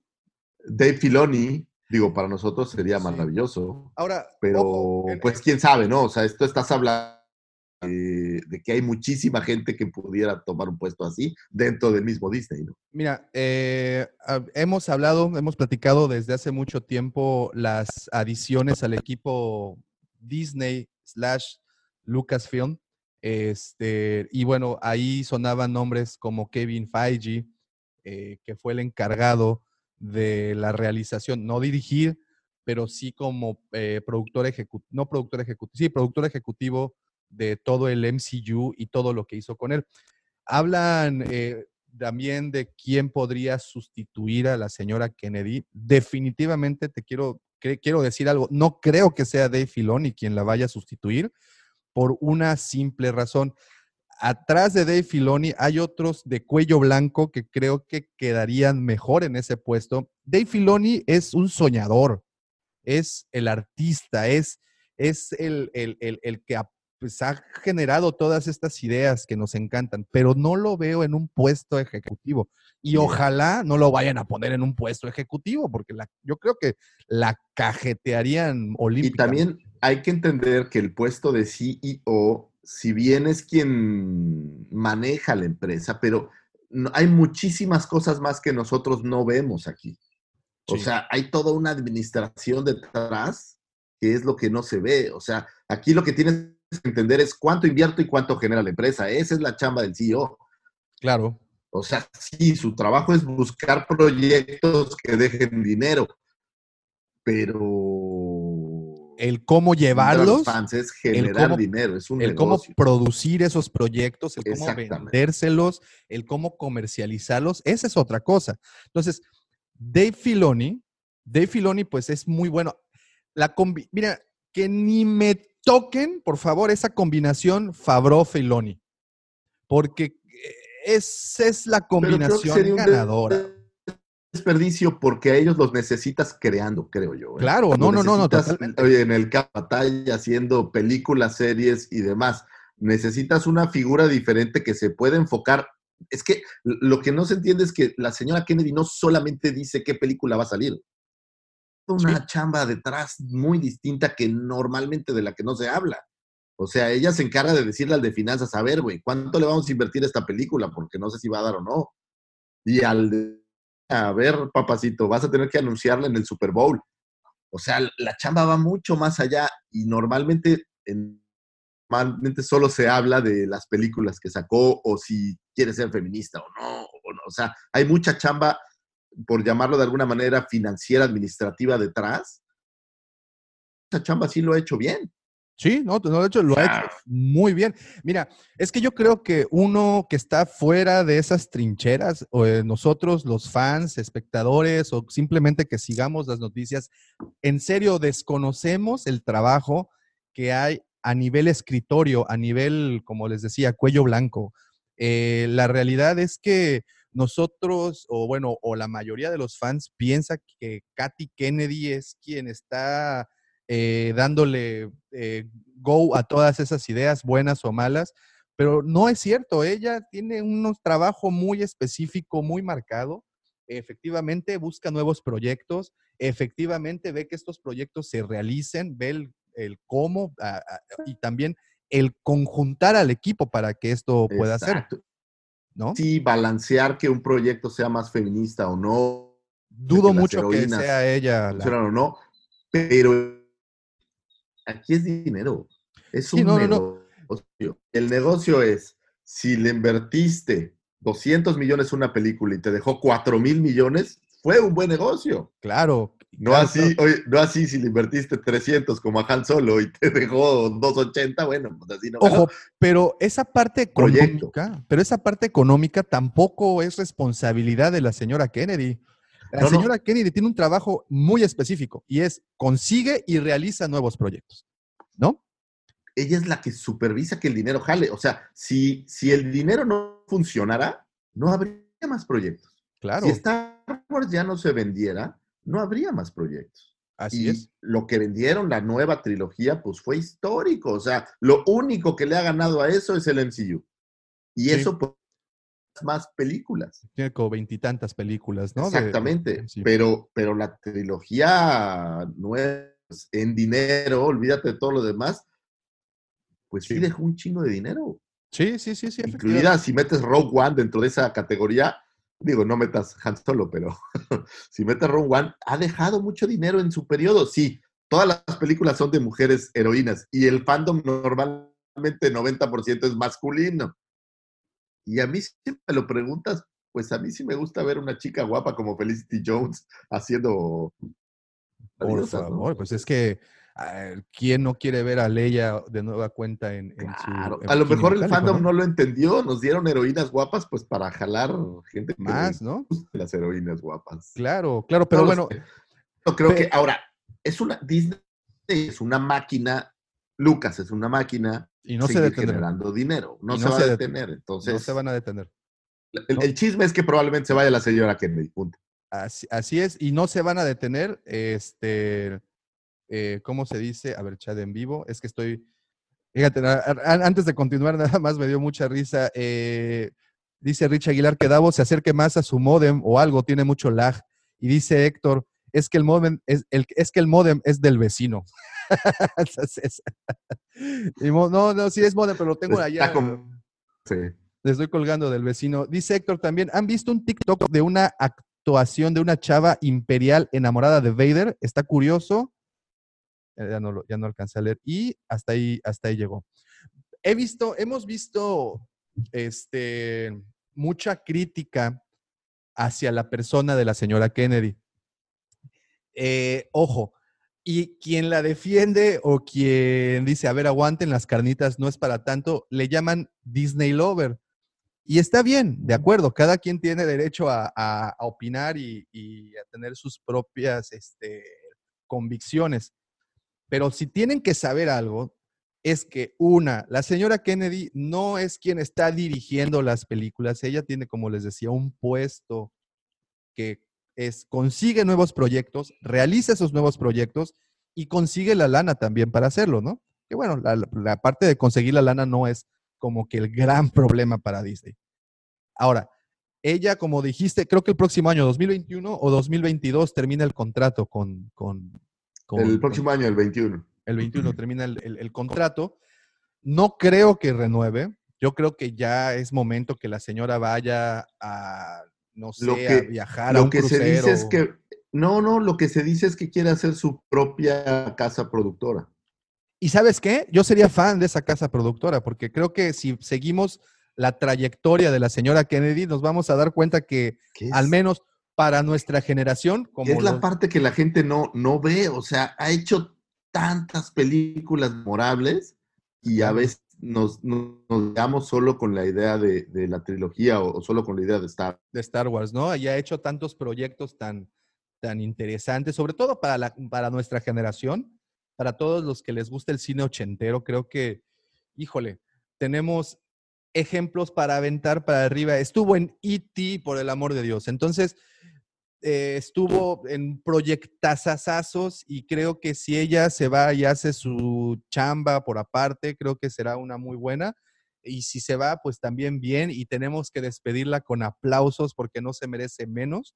Eh, aquí nos tiene hablando 81 episodios y seguimos hablando, ¿no? Eh, y creo, y, si, y si- y si no la criticáramos a ella, estaríamos criticando a quien esté ahí. Así es que no pasa Así absolutamente. como criticaron a Lucas en las precuelas, o sea, es- eso, Eso no va a dejar de pasar porque nunca, somos quejosos por naturaleza. Leí un post, leí un post muy chistoso en donde decía precisamente eso, que los fans pedían descanonizar la, la nueva trilogía y que fueran los mismos fans quienes decidieran qué historia hacer y que iban a ser los mismos fans en quejarse de los otros fans que hicieron. Es así, así es el mundo, no vamos a poder estar contentos jamás con absolutamente nada. La única, el único consejo es, pues sabes qué, brother, siéntate, disfrútalo y desconéctate. No quieras buscarle tres pies al gato cuando una historia empieza diciendo hace mucho tiempo en una la- galaxia muy, muy lejana. Ese es Oye. mi punto, ¿no? Está como, había una película que se llamaba Trisom, que el tema nada que ver, pero lo que me gustaba es que uno de los personajes que, que y así creo de Star Wars, que el sexo era como la pizza. Y creo que Star Wars también es como la pizza. Lo Aunque dijo- sea mala, siempre sabe es bien. buena. Eso, esa, eso lo dijo Seinfeld, quien les gustaba, quien, a quien le haya gustado esa serie de televisión, me declaro fan. Y por cierto, descubrí que está en, en- en Amazon. Eh, pero bueno, lo decía Seinfeld, Star Wars es como la pizza, exactamente. No importa que, se, que esté mala, sabe bien y te gusta. Sabe bien. ¿No? Y, y si hacen otra película, vamos a ir a verla, no importa que la haga el... Así es. Y es que te digo una, una vez más, no, de verdad, olvídense de la lógica, olvídense de, de ¿cómo se dice? De, que las cosas van a seguir un rumbo natural cuando una película, los las primeras líneas de una película empiezan diciendo, hace mucho tiempo en una la- galaxia muy, muy lejana. Estamos hablando de que son películas, ojo, ni siquiera de ciencia ficción. Es una mezcla perfecta entre ciencia ficción y fantasía, cuando le han pedido lógica a la fantasía. ¿No? No, no, no la tiene. No la tiene. No la, no la requiere, vamos. Aquí la queja, la queja es que, Aunque bueno, rompa todas las leyes de la física.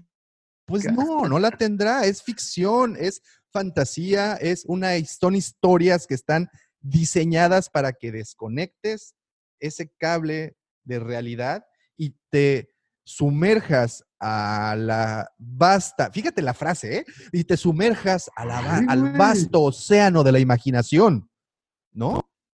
Eso Ahora, es lo que pienso. También hay un tema que no se habla nunca, pero críticas y todas estas quejas siempre van en contra del cine. Pero si volteamos a ver las novelas, si volteamos a ver, vamos, el mismo Clone Wars, pues, pues yo no tengo queja. Y digo, también la era de la señora Kennedy. Entonces, pues digo, Sí, sí. ¿qué es lo que no les gusta? Las películas o el- todo lo que se ha generado en Star Wars. Porque si a mí me lo preguntas, de verdad, de todo lo nuevo, pues yo solo quitaría eh, The Last Jedi. Lo desa- ese, ese lo descanonizaría. Ese y la Hold the Move y vámonos a lo que sigue. ¿Sabes qué? Yo ni siquiera eso. Y, y llámenme Disney Lover. Ryan llámenme- Johnson. Eres un Ryan Johnson lover. Ámenme, amante de Mimi, llámame eh, avante bandido de Daisy y no Riley, sino la novia del, do- del- del pato Donald. Llámeme como quieran, pero ni siquiera yo le quitaría importancia a The Last Jedi.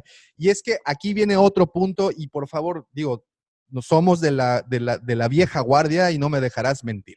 Sale la trilogía original y esto es algo que casi gente, la gente no se pone a considerar cuando sale la trilogía original y nos entregan el regreso del Jedi, los Ewoks fueron ah, pobres, pobres ositos, los, los crucificaron. Nadie quería tener un pinche Ewok.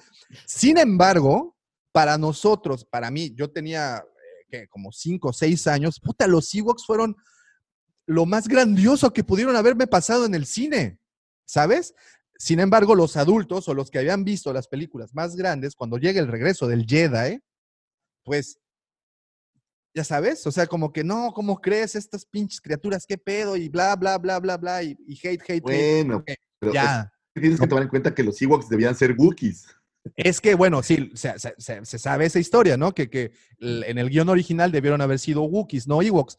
Y nada más le cambiaron las letras y ya fueron Ewoks. Entonces, pero el, aquí el punto es que siempre hay queja. Ok, ya, pasó Sí, o la- sea, no, no vas a estar contento con todo, nunca pasas que no te gustan, que hay al que no le gusta Jar Jar Binks, al que no le gusta C-3PO, le gusta Rose. Exacto. Ay, güey, Ese soy es mi yo.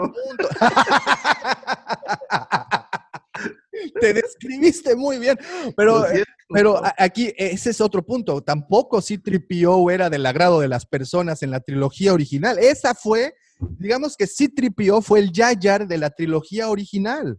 No, claro que lo fue. Es No, el entonces, Rose de la trilogía nueva. Es el Rose, es el Jar Jar. O sea, fue ese momento, los Ewoks fueron este, esos personajes que, pues, los Ewoks fueron los Porks, ¿sabes?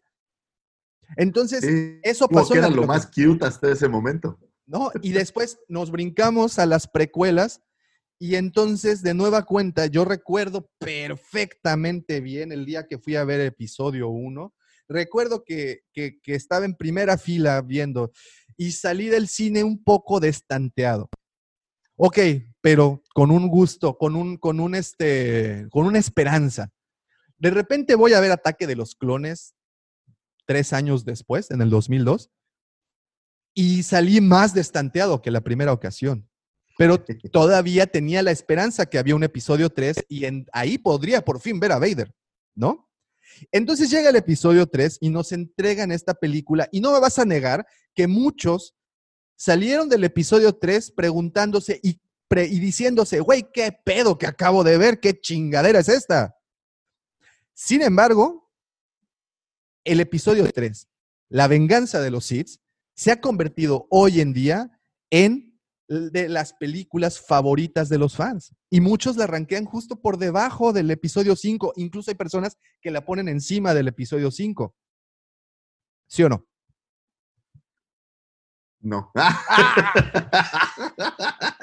¿Por qué no? Claro que sí. No, no, yo, yo, yo salí, es más, te puedo decir que de todas las películas que yo vi en cine, porque no me tocó ver New Hope, yo tenía un año, eh, yo he salido contento, incluido de las Jedi, que ahí mi queja, y yo creo que por eso quedé marcado, güey, la fui a ver muy tarde en estas películas de madrugada y estaba muy cansado, güey, entonces creo que no la, desde ahí vengo quejándome, pero no salí la- como tan, tan odiándola, ¿no?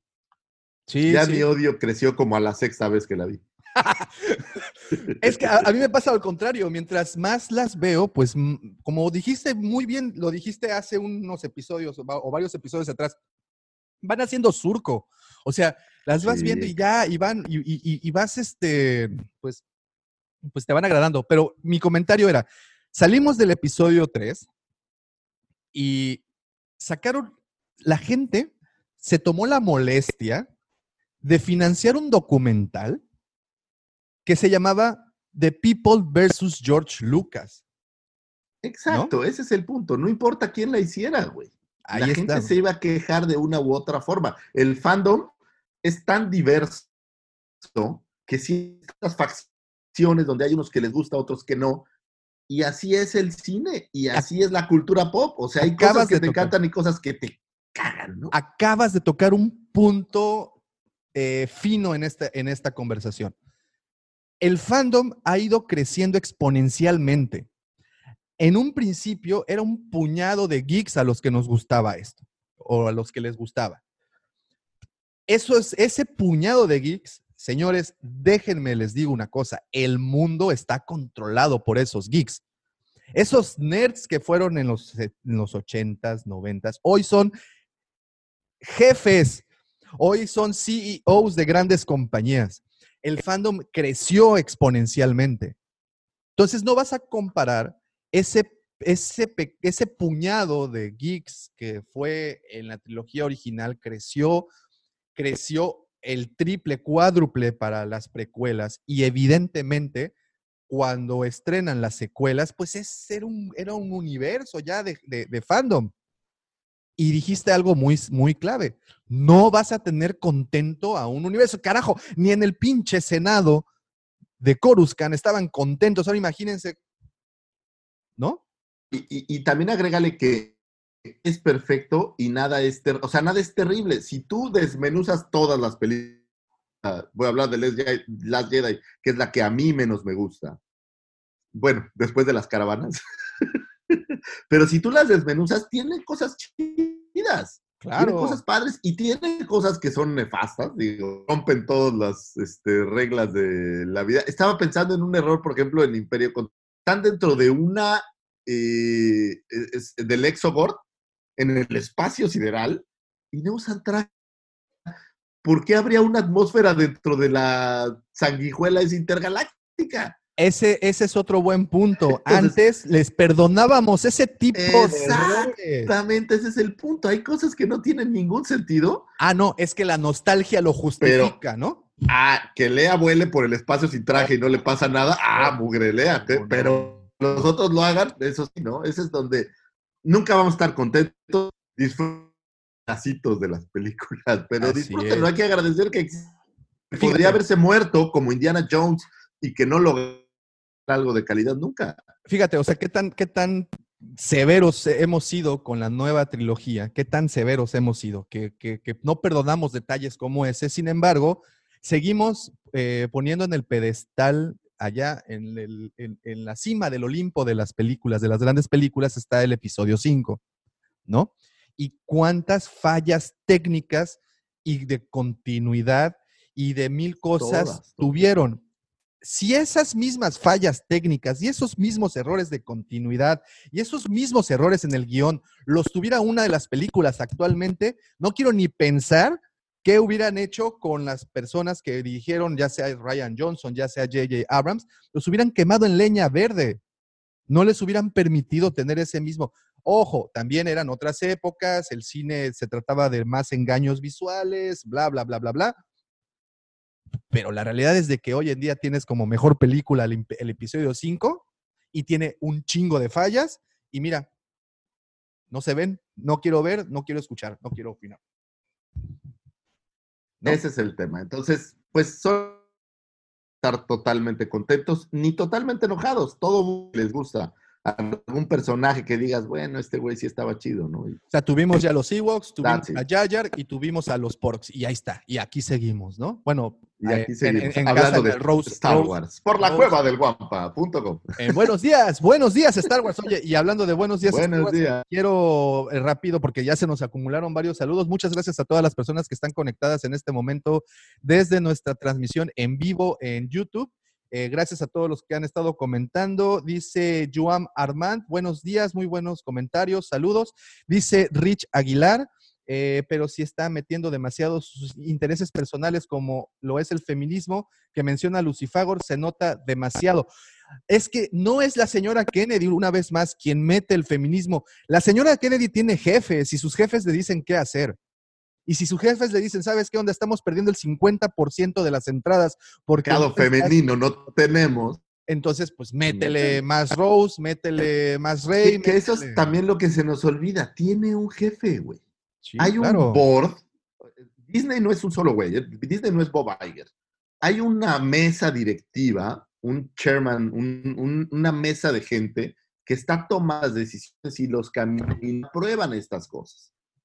Entonces, tampoco es como que eh, hablamos a veces como que la señora Kennedy hace todo. No, o sea, hay No, mucha no. gente involucrada. Exacto, exacto. Hay mucha gente involucrada diciéndole, ¿sabes qué onda? Hay que dirigir el barco hacia este rumbo, porque pues, mira, hoy en día, ¿quiénes te compran más muñecas? No, pues las niñas. Entonces, dales personajes que puedan ser muñecas. El dinero, Arbanos, estamos hablando de dineros aquí. Muy bien. El más este, grande. Gracias, Rich. Eh, dice Miguel Ángel Pérez, pero el tema es meter la agenda feminista, no solo es de ella. Si dan, a ver, ah, mira, aquí está interesante lo que dice Miguel Ángel Hernández. Pero el tema de meter la agenda feminista no solo es de ella. Si se dan cuenta, es una cuestión que le están pagando toda la industria. En lo mismo Disney, todas las películas están haciendo lo mismo. Es correcto, es lo que decíamos. La agenda feminista no solo se está cumpliendo con Star Wars ni con el MCU. Si se saltan, por ejemplo, vamos a tener una serie o tenemos una serie de, si no me equivoco, de Gatúbela o de Batichica. No, Batichica. Batichica, ¿verdad? Y, y- y- y- la chica es, eh, de, es de la comunidad LGTB.com, ¿no? Perdón, no es con afán de ofender a nadie, pero es que no me sé No, las no. iniciales, pero eh, la, la- la actriz es de la comunidad LGTB. Está una productora, una showrunner, que se llama, bueno, ahorita les, les averiguo el nombre, que también le acaban de dar luz verde para que inicie una serie live action eh, para Disney Plus de Star Wars y también pertenece a la comunidad. Evidentemente están tratando de reforzar los valores en las personas y los valores me refiero a la inclusión y a la tolerancia. Y es Disney, esa, e- eso es lo que tienen que hacer. Pero ojo, no solo Disney, como les decía, también ahí va DC, también pronto tendremos otros estudios haciendo Watchmen, también la serie es una mujer, ¿no? también. Sí, efectivamente, quien es esta Viola Davis, quien es la que... Pero no es porque se... Tenemos que entender es que por muchos años el cine trataba de hombres Sí. y el mercado masculino ya compra.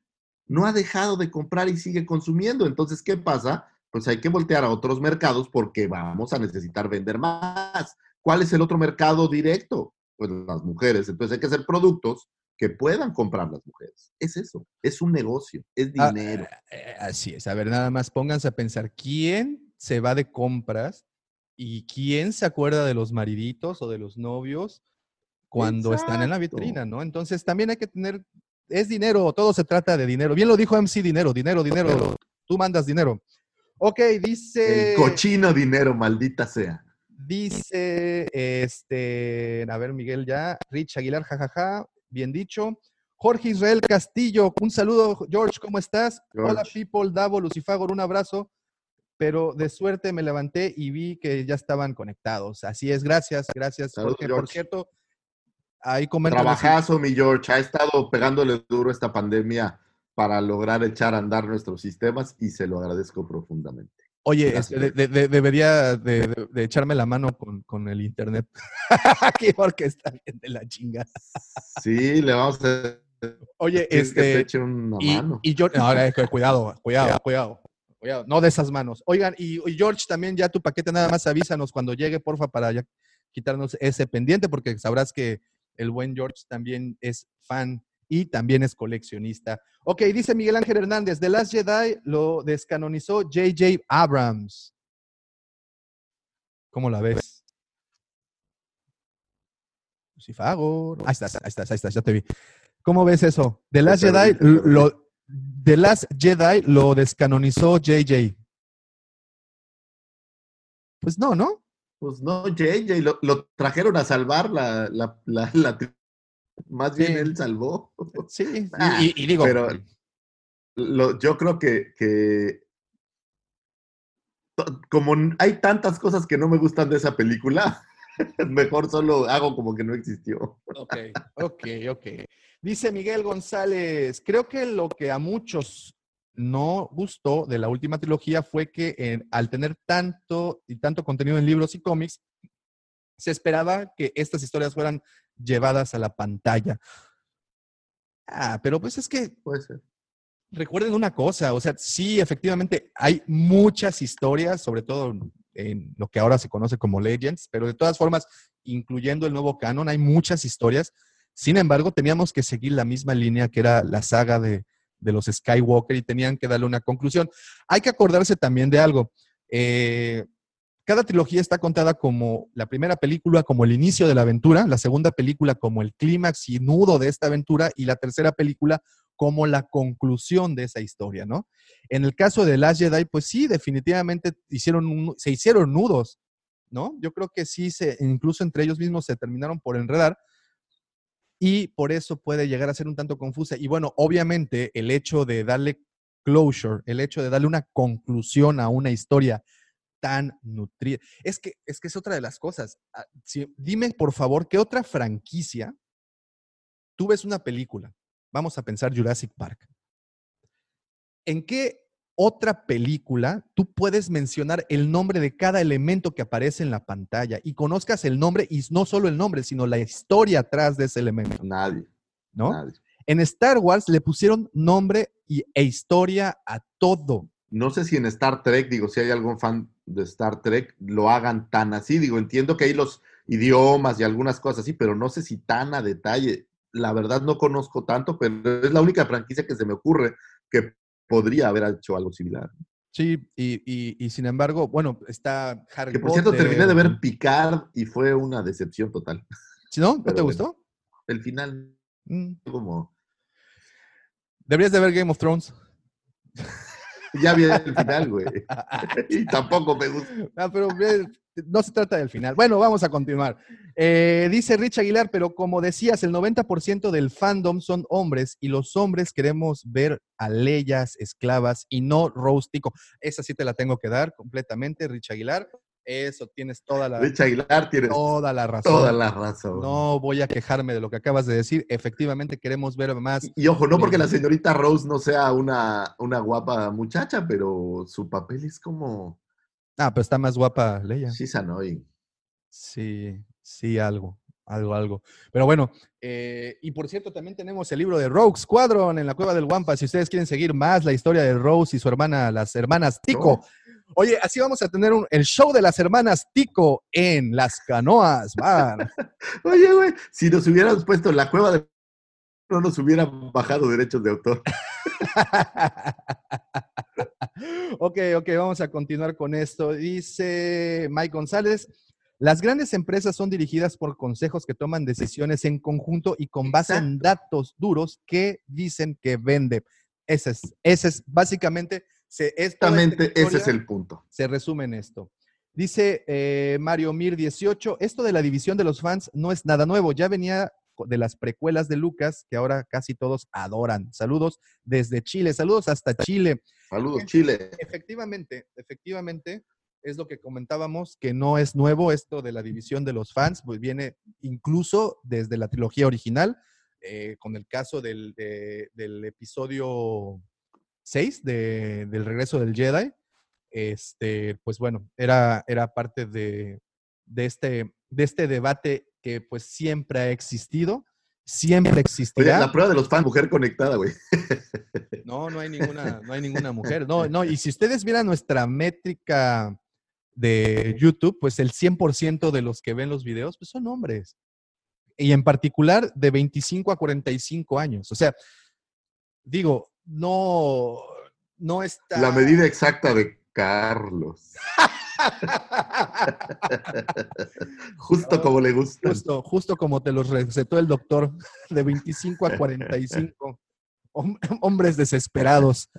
Pues es- esos son los comentarios hasta el momento. Entonces,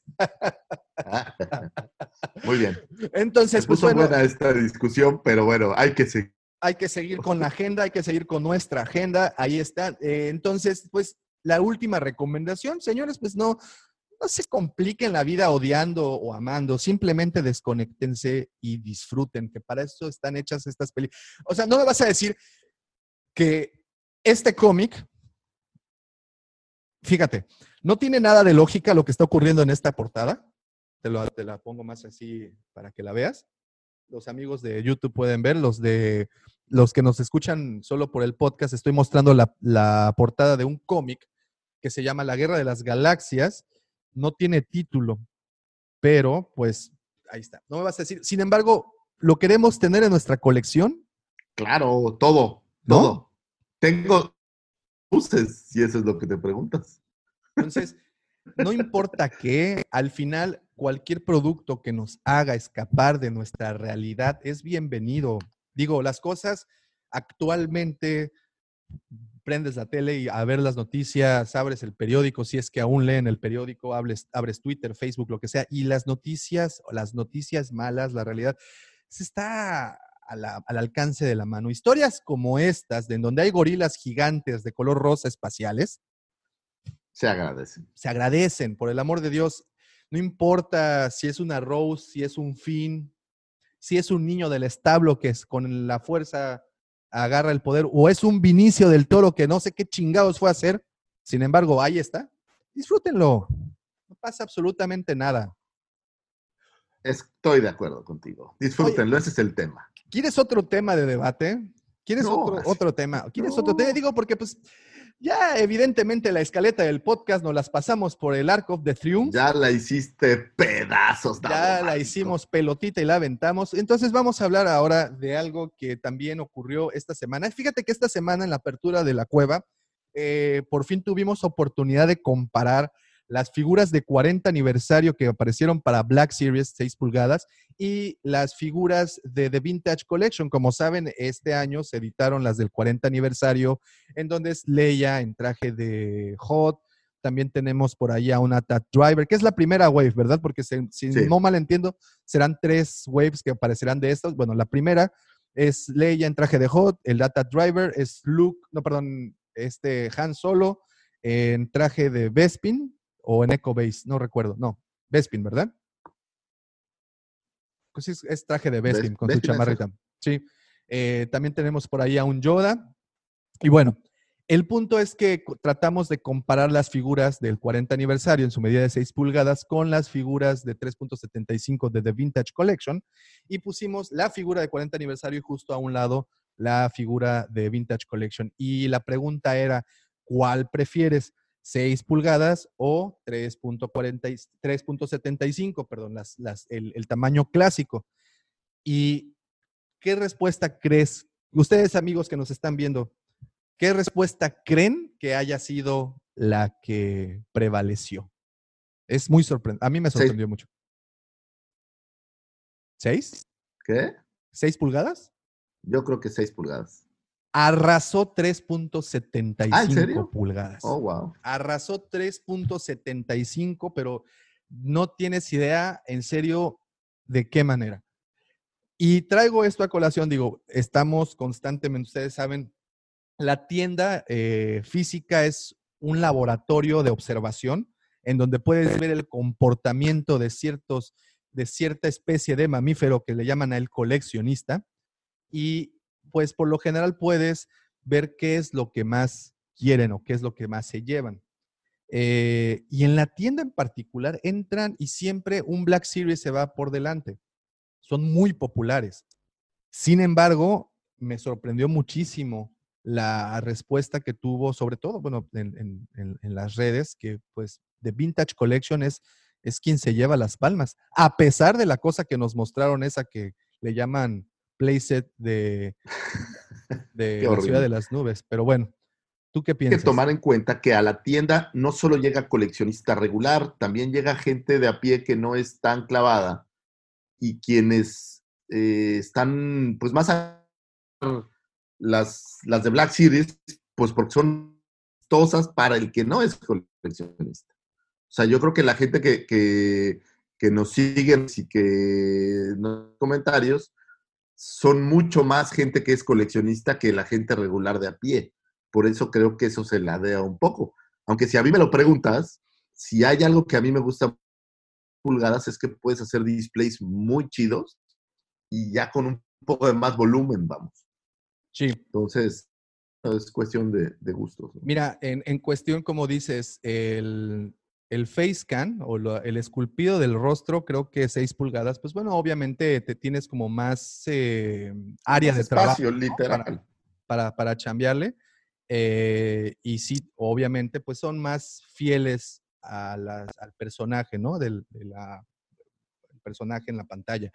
Eh, sin embargo, y hay algo que sí creo que, que como también mencionaban ahí los amigos, es que eh, The Vintage Collection no solo nos entregó una mayor variedad en cuestión de figuras, sino también nos entregó una variedad de vehículos, cosa que The Black Series pues no tiene tanto, ¿no? Tienes más vehículos que, Que por es- cierto, es, una ventaja de 3 pulgadas, ¿no? Que puedes estar muy cercanos al tamaño estándar de la figura, en donde pues ya no puedes decir jugar, ¿no? Ya la gente que compra creo que ya no juega tanto con ellos, pero, eh, por ejemplo, a mi hijo le gustan más las de 6, curiosamente, mi hijo tiene 6 años.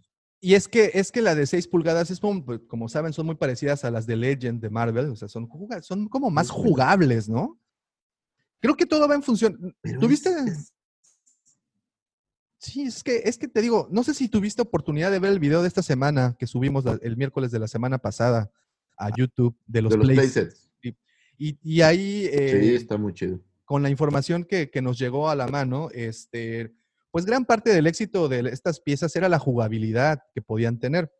Y creo que si a esas vamos, pues para mayor jugabilidad, por cuestión de tamaño, pues las de 6 pulgadas creo que sí son bastante interesantes. Ahora, como dices, las de 3.75, bueno, o el tamaño estándar, que es el de Vintage Collection, eh, pues el acierto fue el tamaño, puedes producir vehículos, playsets, etcétera, como este impresionante playset que nos mostraron para la ciudad de las nubes, y pues puedes recrear esas escenas, ¿no? Y es, y en teoría, ojo, Pero ahora piensa en la, en la mentalidad de- del niño. Yo te digo, yo como niño, yo agarraba en mi habitación cuando era pequeño y yo hacía ciudades con una silla, con una mesa. O sea, yo mezclaba Playmobil con Star. O sea, no tenía como esta limitante ni de tamaño ni de espacio.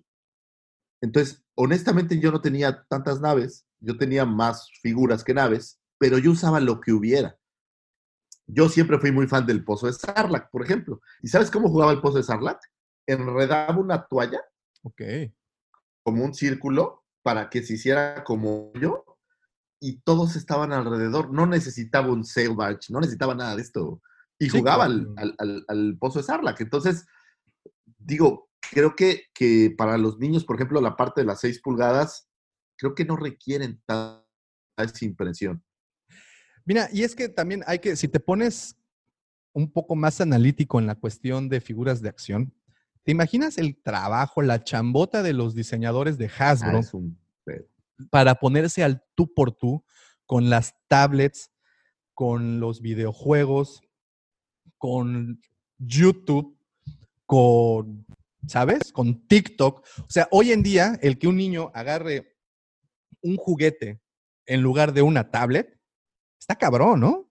Es que es una competencia directa. En el pasado tú podrías pensar que la competencia de Hasbro es solo Mattel, pero no, ahora Hasbro compite con la televisión, con el cine, con Apple por retener. Y si yo te dijera que el periodo de atención de mi hijo con un juguete nuevo es tal vez una hora, a lo mejor exagero. Es, es correcto, o sea, le compras un juguete y es creo que el mejor ejemplo de todos, ¿no? Y no digo que todos los niños sean así. Sin embargo, la, la gran mayoría, el 95% de ellos, te compras un juguete y este juguete, a la, como dices, a la hora ya valió madres, ¿no? O sea, ya no lo están, ya no lo quieren, ya, o sí lo Déjame quieren, que- pero ahí está. pero, pero ya lo dejaron. Y a lo mejor lo vuelve a agarrar una vez, de vez en cuando, lo que sea, pero, pero como, a lo mejor es que ahora hay mucha variedad también, pero Sí. lo que yo jugaba, yo me podía, digo, yo tengo una pasiva, yo no suelo estar, este, nunca fui muy estas cosas, y siempre fui muy de mi casa. Entonces, pues yo pasaba muchas horas en mi cuarto encerrado creando ciudades con lo que encontrara, ¿eh? una caja de cartón, o sea, no, no era, en mi mente no tenía esta necesidad tanto de los playsets ni nada de esto, o sea, yo era de crear historias y me encantaba jugar a la isla donde alguien era sacrificado y cosas, tenía crucificado, sí, tenía un problema. ahí. pero sí, o sea, yo también, ah, yo también, eh, ¿Quieres, era mi te sueño. puedo decir ahorita aquí, ¿sabes cuál era mi personaje favorito en los juguetes? El Rancor Keeper. Yo tenía un Rancor Keeper el mal aquí. que había estado el, en una batalla en una isla desierta y le habían quemado la cara. Oh, no. Oh, no. Alguien. Toy Story me hubieran matado. Pero después era el, el personaje que más me gustaba porque era como un sobreviviente, güey. Sí, no, no. Entonces- Ma- Malakili es todo un, todo, todo un personaje. Entonces, este, sí, efectivamente, bien, bien lo comentas, las historias uno las creaba, las historias un, un- ah, te- tenías el- el- la figura de G.I. Joe o Mask o cual sea, y no jugabas a G.I. Joe, jugabas a que era No, bueno. otra cosa, ¿no? O sea, siempre, y bueno, ya ni tocar el tema de los G.I. Joe, que es todavía también más, exten- es igual de extenso, no tanto como Star Wars, pero No, también, bueno, ahí este, también te puedo dar, te puedo dar Cátedra. cátedra. Lo sé, lo sé, lo sé. Tenemos los remanentes de esas cátedras en, en la bodega de la cueva. Ya me los voy a traer de regreso, ya les es cierto. Por cierto, pronto a la 200 venta G.I. Joes. Joe's en la cueva del Guampa. Pero bueno, hoy en día, como bien saben, la competencia está mucho más cabrona para los, para, para los fabricantes de juguetes. Los juguetes ya han evolucionado. Y si nos vamos a competencia directa, creo que entran directamente contra los videojuegos y contra YouTube. Esos son los dos juguetes más, más Contra, populares. contra el mundo digital, yo te diría. Cualquier cosa que el tú le hagas y le pongas al niño para que él piense y genere, ya no jaló. Oye, ¿qué te parece si leemos, No, leemos ya- comentarios? ya Porque no es tan fácil. no, no, vamos a leer comentarios porque si no, este, pues no. Oye, ha pasado dos horas. ¿Quieres que diga efemérides? Oh, sí. Pero espera, espera, espera, espera. Eh, dice. Acabo de notar que no hemos hecho No, nada no, no, del no, pues te, digo que, que agarramos la escaleta y, y- y nos las pasamos por el arco del triunfo. Dice Rich Aguilar, ni las pocas mujeres del fandom les gusta Rose, pero yo soy de los defensores de la nueva trilogía. Tiene cosas muy buenas y arreglaron todo en el último episodio hasta ahora. Eh, nos dieron figuras excelentes. Es lo que yo digo. es digo una forma de verlo. no, me vas a negar que el Seed Trooper no tuvo éxito, pero el Seed Trooper está bien chido. A mí me gusta un chorro el Seed Es un gran juguete, es un personaje muy X. No le dieron suficiente tiempo en pantalla. Si le hubieras Yana hizo más que los Sea Troopers. Bueno, Yana cabalgó en una nave espacial. O sea, güey, no, cualquiera. Eso, eso tal vez solo lo Gordon en algún lugar así. No, no, no, no, no, no, no, en ningún lado. Dice Joam Armand, hay que salir de lo cotidiano, puras malas noticias, y con ustedes nos cambian y nos sacan de lo cotidiano. Muchas gracias, Ah, Joan. gracias, yo dije, oh, malas noticias nosotros. No, no, nosotros ya más, ¿no? Eh, dice Mike González, eh, ¿cuál sería para ustedes del 2020 de las películas de Star cuál, cuál sería para ustedes el 2020, entre comillas, de las películas de Star Wars? Ja, ja, ja, como todos en la vida ¿Real? siempre. The Last Jedi. Ese es- no cabe ni duda alguna. The Last Jedi es, es el 2020. Nah, es como un 2019, ¿no? sí, pues sí, creo que si vamos a, a- a lo que se le dice la, el Vox Populi, pues sí, el Mira. 2020. Digamos, si la pregunta es cuál de ellas nos gusta menos, en mi caso es Last Jedi. En tu caso, ¿cuál es la que... Bueno, no, te estoy diciendo una mentira. Es el, el especial de Navidad. Es el peor. ¿Sabes qué? Yo, a, a mí no me pregunten porque yo soy la persona menos objetiva en este sentido. A mí me gustan... Disney. Disney Disney. Lover. A- a- al rato te muestro el cheque que me Disney manda el Lover. ratón. El Güey, es que- sa- e- enséñales tu tatuaje de Disney y con la cara de Bob Iger así. no era- que no es Bob Iger, es Tribilín. Perdón. Ustedes no están para saberlo, pero en. Y lo- ya lo voy a decir, Daumático, porque la gente debe saberlo. Necesitamos rating, necesitamos tiene rating. Dos tatuajes, uno en cada glúteo. En uno. Una W y en la otra otra W. Kennedy así. Así. Y en el otro está el señor Iger así. Eh, Para ok. los que nos están escuchando. Ay, y en medio una estrella de la muerte. con sus. Ah, no, no es. es el- Guácala. Este tipo de chistes los Ahora, cuentan ¿cómo los... sé esta información? El señor Carlos me hizo el favor de eh, pasarme este dato. Ese, ese Carlos tiene, tiene mi pack. Tien- ese Carlos tiene acceso a cosas que casi nadie.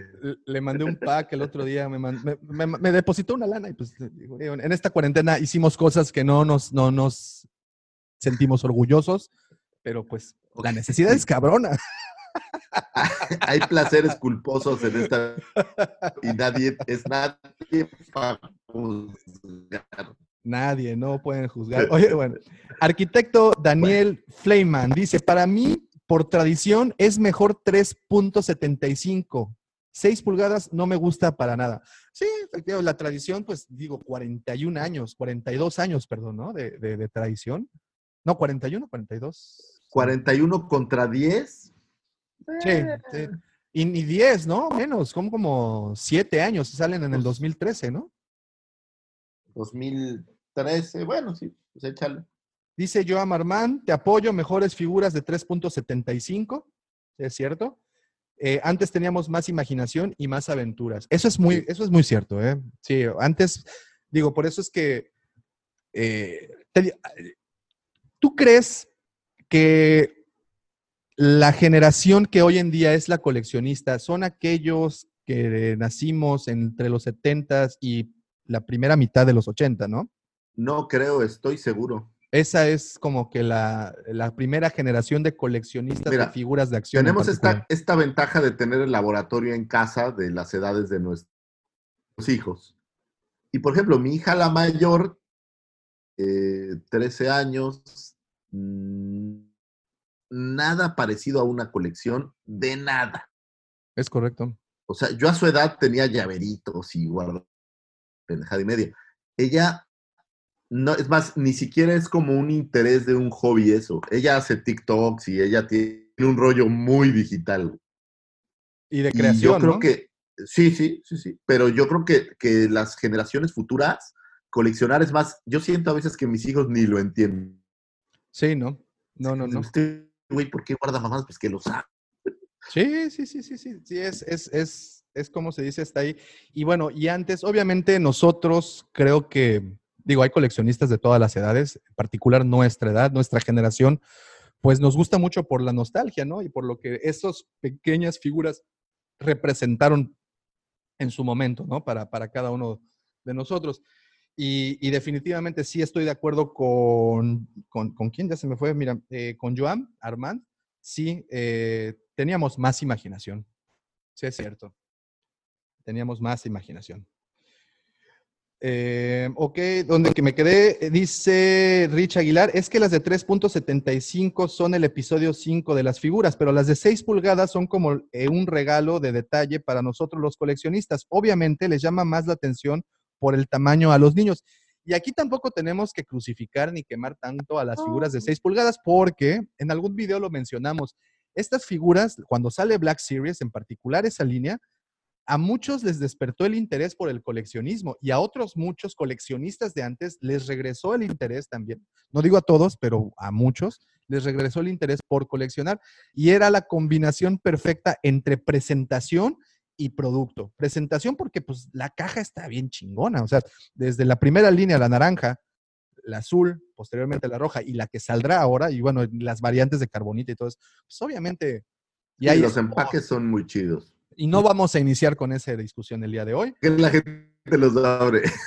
No lo voy a hacer porque pues aquí nos aventamos otras dos horas y nada Y- más no Y terminamos. me, o- me obligamente voy a decirlo, me obligaste a abrir unas figuras, ¿eh? Ojo, ahí viene el video. Te Ahí, ah, pasaste. oh, ahí viene el video. Por cierto, el para los que nos están viendo en Buenos Días, Wampas, eh, el día de mañana, domingo, se subirá el video, un videazo, por cierto, porque el señor Lucifagor, muy a su pesar, se avienta el unboxing. Oigan esto, ¿eh? Si ustedes saben que el señor Lucifagor eh, tiene un museo, tiene un, no un museo, tiene un mausoleo, tiene ahí en, en- en- en- detrás de él, no se alcanza a ver del todo, pero tiene un, un- una verdadera salón de la fama del coleccionismo, ahí lo tiene, y él es un coleccionista que deja estas figuras o vehículos dentro de los empaques. Y se tomó la molestia, no la molestia, fue como desprenderse de un miembro y abrió el Slave One de Vintage Collection, señores. Imagínense nada más. Fue doloroso. Fue doloroso. Y hay video, el cual. Oye, y por si lo dudaron, también me costó trabajo poner la base. Por si tenía la duda, sí, me costó mucho trabajo. ahí está. Para quienes ya habían visto ese video previamente, pues ahí, ahí- ahí- se continúa. Es un spin-off de ese video. Este, pero ahí tendremos el unboxing del Slave One. Este sale el día domingo. Para los que están escuchando solo el podcast, ya está arriba. Para los que están en Buenos Días, Wampas. Buenos días. Para ellos, el día de mañana domingo estará. Transmitiendo desde Coruscant para toda la galaxia, muy, muy lejana, y esta que no está tan lejana. También eh, Rich Aguilar, pero los que compran Black Series somos nosotros los adultos y apuesto que la mayoría Sí. como yo nunca los abrimos porque hasta la caja es bella, lo que decíamos, ¿no? Pero no vamos a iniciar esa discusión, no vamos a iniciar ahorita. Ahora, ¿por qué hacen a más canatas si nadie quería comprar a más canata? Esa es la pregunta que todavía no la entendemos. Bueno, y tengo otras quejas que... eh. Eh, dice Joan Marman, y aún de adulto uno ve sus figuras y hace aventuras imaginarias. Es correcto, sí, sí, es la correcto. neta es que sí. No puedes dejar pasar esa etapa de la vida. Sobre todo nuestra generación creo que es la que más le ha costado trabajo despedirse de, de esa etapa, ¿no? Pero bueno. Así es. Dice Mario Mir, yo con una caja de pile- poliestileno, ese corcho blanco, la imaginaba como el halcón milenario y metía mis figuras adentro de Star Wars y de otros juguetes también. La imaginación de un niño es grandiosa. La imaginación de un niño es lo más bello que existe en este universo y con nosotros como adultos, nuestra obligación es fomentarla Hay que cultivarlo, estoy de acuerdo. cultivarla, ¿no? Es, si ten- tienen hijos pequeños, por el amor de Dios, salgan a buscar tesoros, jueguen en la alberca al submarino. Caray, hay tantas cosas que podemos hacer con nuestros, nuestros Ayúdenlos a leer. también, sí, y pidan convencido que leer es, es básico. Se llene de imaginación y de ideas. Y, y un niño no lee si no te ve leer. Exacto. Pues, ayúdenlos a leer, pónganles el ejemplo. Sí, sí, sí. Ya, mira, con mejorar la ortografía ya, ya se hizo algo bueno. Y, y es que es cierto, el leer te trae muchos, muchas, muchos beneficios, pero el principal creo No, que está acá arriba, ¿no? Imaginar en tu cabeza lo que estás leyendo no tiene Ah, precio. está preciosísimo, preciosísimo. Y, lo- y pues hay que incitarlos. Eh, dice eh, también Mario 1018, The Last Jedi es genial, muy, innovario- muy innovadora y arriesgada. Yo también pienso lo mismo. The Last Jedi, digo, entre sus plot fallos con lo que tú quieras, ahí vas. Disney Lovers. No. Ya te lo dije, soy un entendido en la alta cinematografía. Disney Lover. Y si no puedes apreciar el trabajo de, de, de mi tío. Mira Ryan? al doctor, al, al, profesor Robbie allá de, de Argentina, que, que, de Star Wars con amigos, que por favor nos diga qué opina de ti. No, no. no, no a ver, espera, espera, espera, espera, espera, espera, espera. Un saludo este a Star Wars con amigos. Fíjate, no como tú. Este, pero si te das cuenta, las escenas de Last Jedi, ¿qué vas a decir que la fotografía cuando están en crate y Luke se va a enfrentar con Kylo y tienes es- en ese, en ese horizonte a los Atat atrás de Kylo, es una escena impresionante. Dime que no, por favor. Chale. Sí. ok. Sobre todo cuando sale un zorrito de cristal. ¿Qué te puedo Y, decir? cu- Es y cuando, y cuando Kylo, co- como niño en medio berrinche, disparen todo lo que tengan. Sí. Estaba enojado, compréndelo, compréndelo. Y cuando le rompen su corazoncito al pobre de Finn, y no, Finn, Rey no va a estar contigo. Uy, entonces quédate con Rose, tu premio de consolación. Oye. O sea, really, toda la película trata de estamos persiguiendo a Holdo. No, eh, ¿really? pues, eh, no, se trata de estamos buscando al Key Tenemos Master. la flota imperial más galacticoide y poderosa y no podemos alcanzarla. Ya déjanos en paz, Lucifago. ¿Really? Ya déjanos. No, lo siento. Película es de Last Jedi. Qué buena película hizo Ryan. Qué buenas figuras nos heredó esta película, sobre todo Imperial es una gran figura. Qué buena forma de matar a Phasma sin que sirviera de nada su parte. Un personaje interesante. Es una gran película. ¿Ya, ya vieron, amigos, quién es el que inicia las fogatas públicas? Ah, se dieron- No, no, no. Yo no estoy que- rostizando a nadie. Simplemente estoy cuenta. diciendo que hay detallitos en ¿Quién? la película que a mí no me gustan. ¿Quién es, Pero yo el- soy quejoso por naturaleza. Eso ¿quién es el que le echa la gasolina a esa pira municipal? Esto es una quema pues es que de cua- brujas. Oye, cuando alguien se le acerca a Hitler o al que creíamos que era Hitler, el señor Hawks, y básicamente le hace una broma telefónica, güey, en la galaxia más lejana, en medio de una batalla con Yo lo- toda la flota. Yo lo pondría al revés. ¿Quién tuvo las pelotas tan grandes para ponérsele enfrente a un destructor imperial y Pues- jugarle una broma a ese cabrón? Era una escena perfecta para el Indiana Jonesazo, donde se voltea. Lo voy a hacer parado, güey. No sé si has visto que se voltea y está el otro güey haciendo y se voltea Indiana, saca la pistola y le dispara. Es que ¿quién usa espadas en tiempos de blasters? O bueno, en este caso de pistolas. Pero bueno, Pues ok. Bueno, X. Este Ah, programa no habla de No es el tema, no es el tema. Gracias, Mario Mir, por iniciar esta. Gracias, Mario. Te quiero pedir una disculpa si algunas veces quejoso, pero si no les digo mi, sentir vacío y, donde, está bien. donde está bien. usaríamos más máscaras. Soy esta basura. Ya se Es- los dije, crucificaba muñecos. Soy una basura desde pequeño. Ah, Discúlpenme. y a- Saludos, y mami, te amo. Y así, y así te queremos, Lucifagor. Eres el Jing del Yang del- de, este, de este podcast. Entonces, ¿qué te puedo decir? Vamos a seguir con los saludos mejor, ¿no? Vamos a seguir con las participaciones porque si no, nos, a nosotros nos cuelgan. Sigamos, sigamos, sigamos. Geek Collectors. Por cierto, sigan, el, sigan su canal, suscríbanse al canal de Geek Collectors. Está bien. Está bien chido. Un saludote al buen Rob Dirrazo, también allá al buen Alberto Panamá, un saludote. Bien chido, bien chido. Este, no conozco el nombre del otro administrador, pero también le mandamos un saludo. Dice Geek Collectors, les mando un gran saludo. Sus videos me ponen de buenas. Igual tus videos, mi querido Rob, igual tus videos te veo y mira, me dibujas una Sí. sonrisa en el rostro caray, cada vez que te veo. Y eso no lo dice Carlos, lo dice Davomat. Eso lo digo yo aquí enfrente. Y a ver qué día te levantas temprano y, y- y nos acompañas en una transmisión. Mi bastante Ron, bueno. ya no la debes, ¿eh? Dice David Vidal, sí, yo tengo 45 y estoy lleno de Star Wars. Ahí está. Ahí está.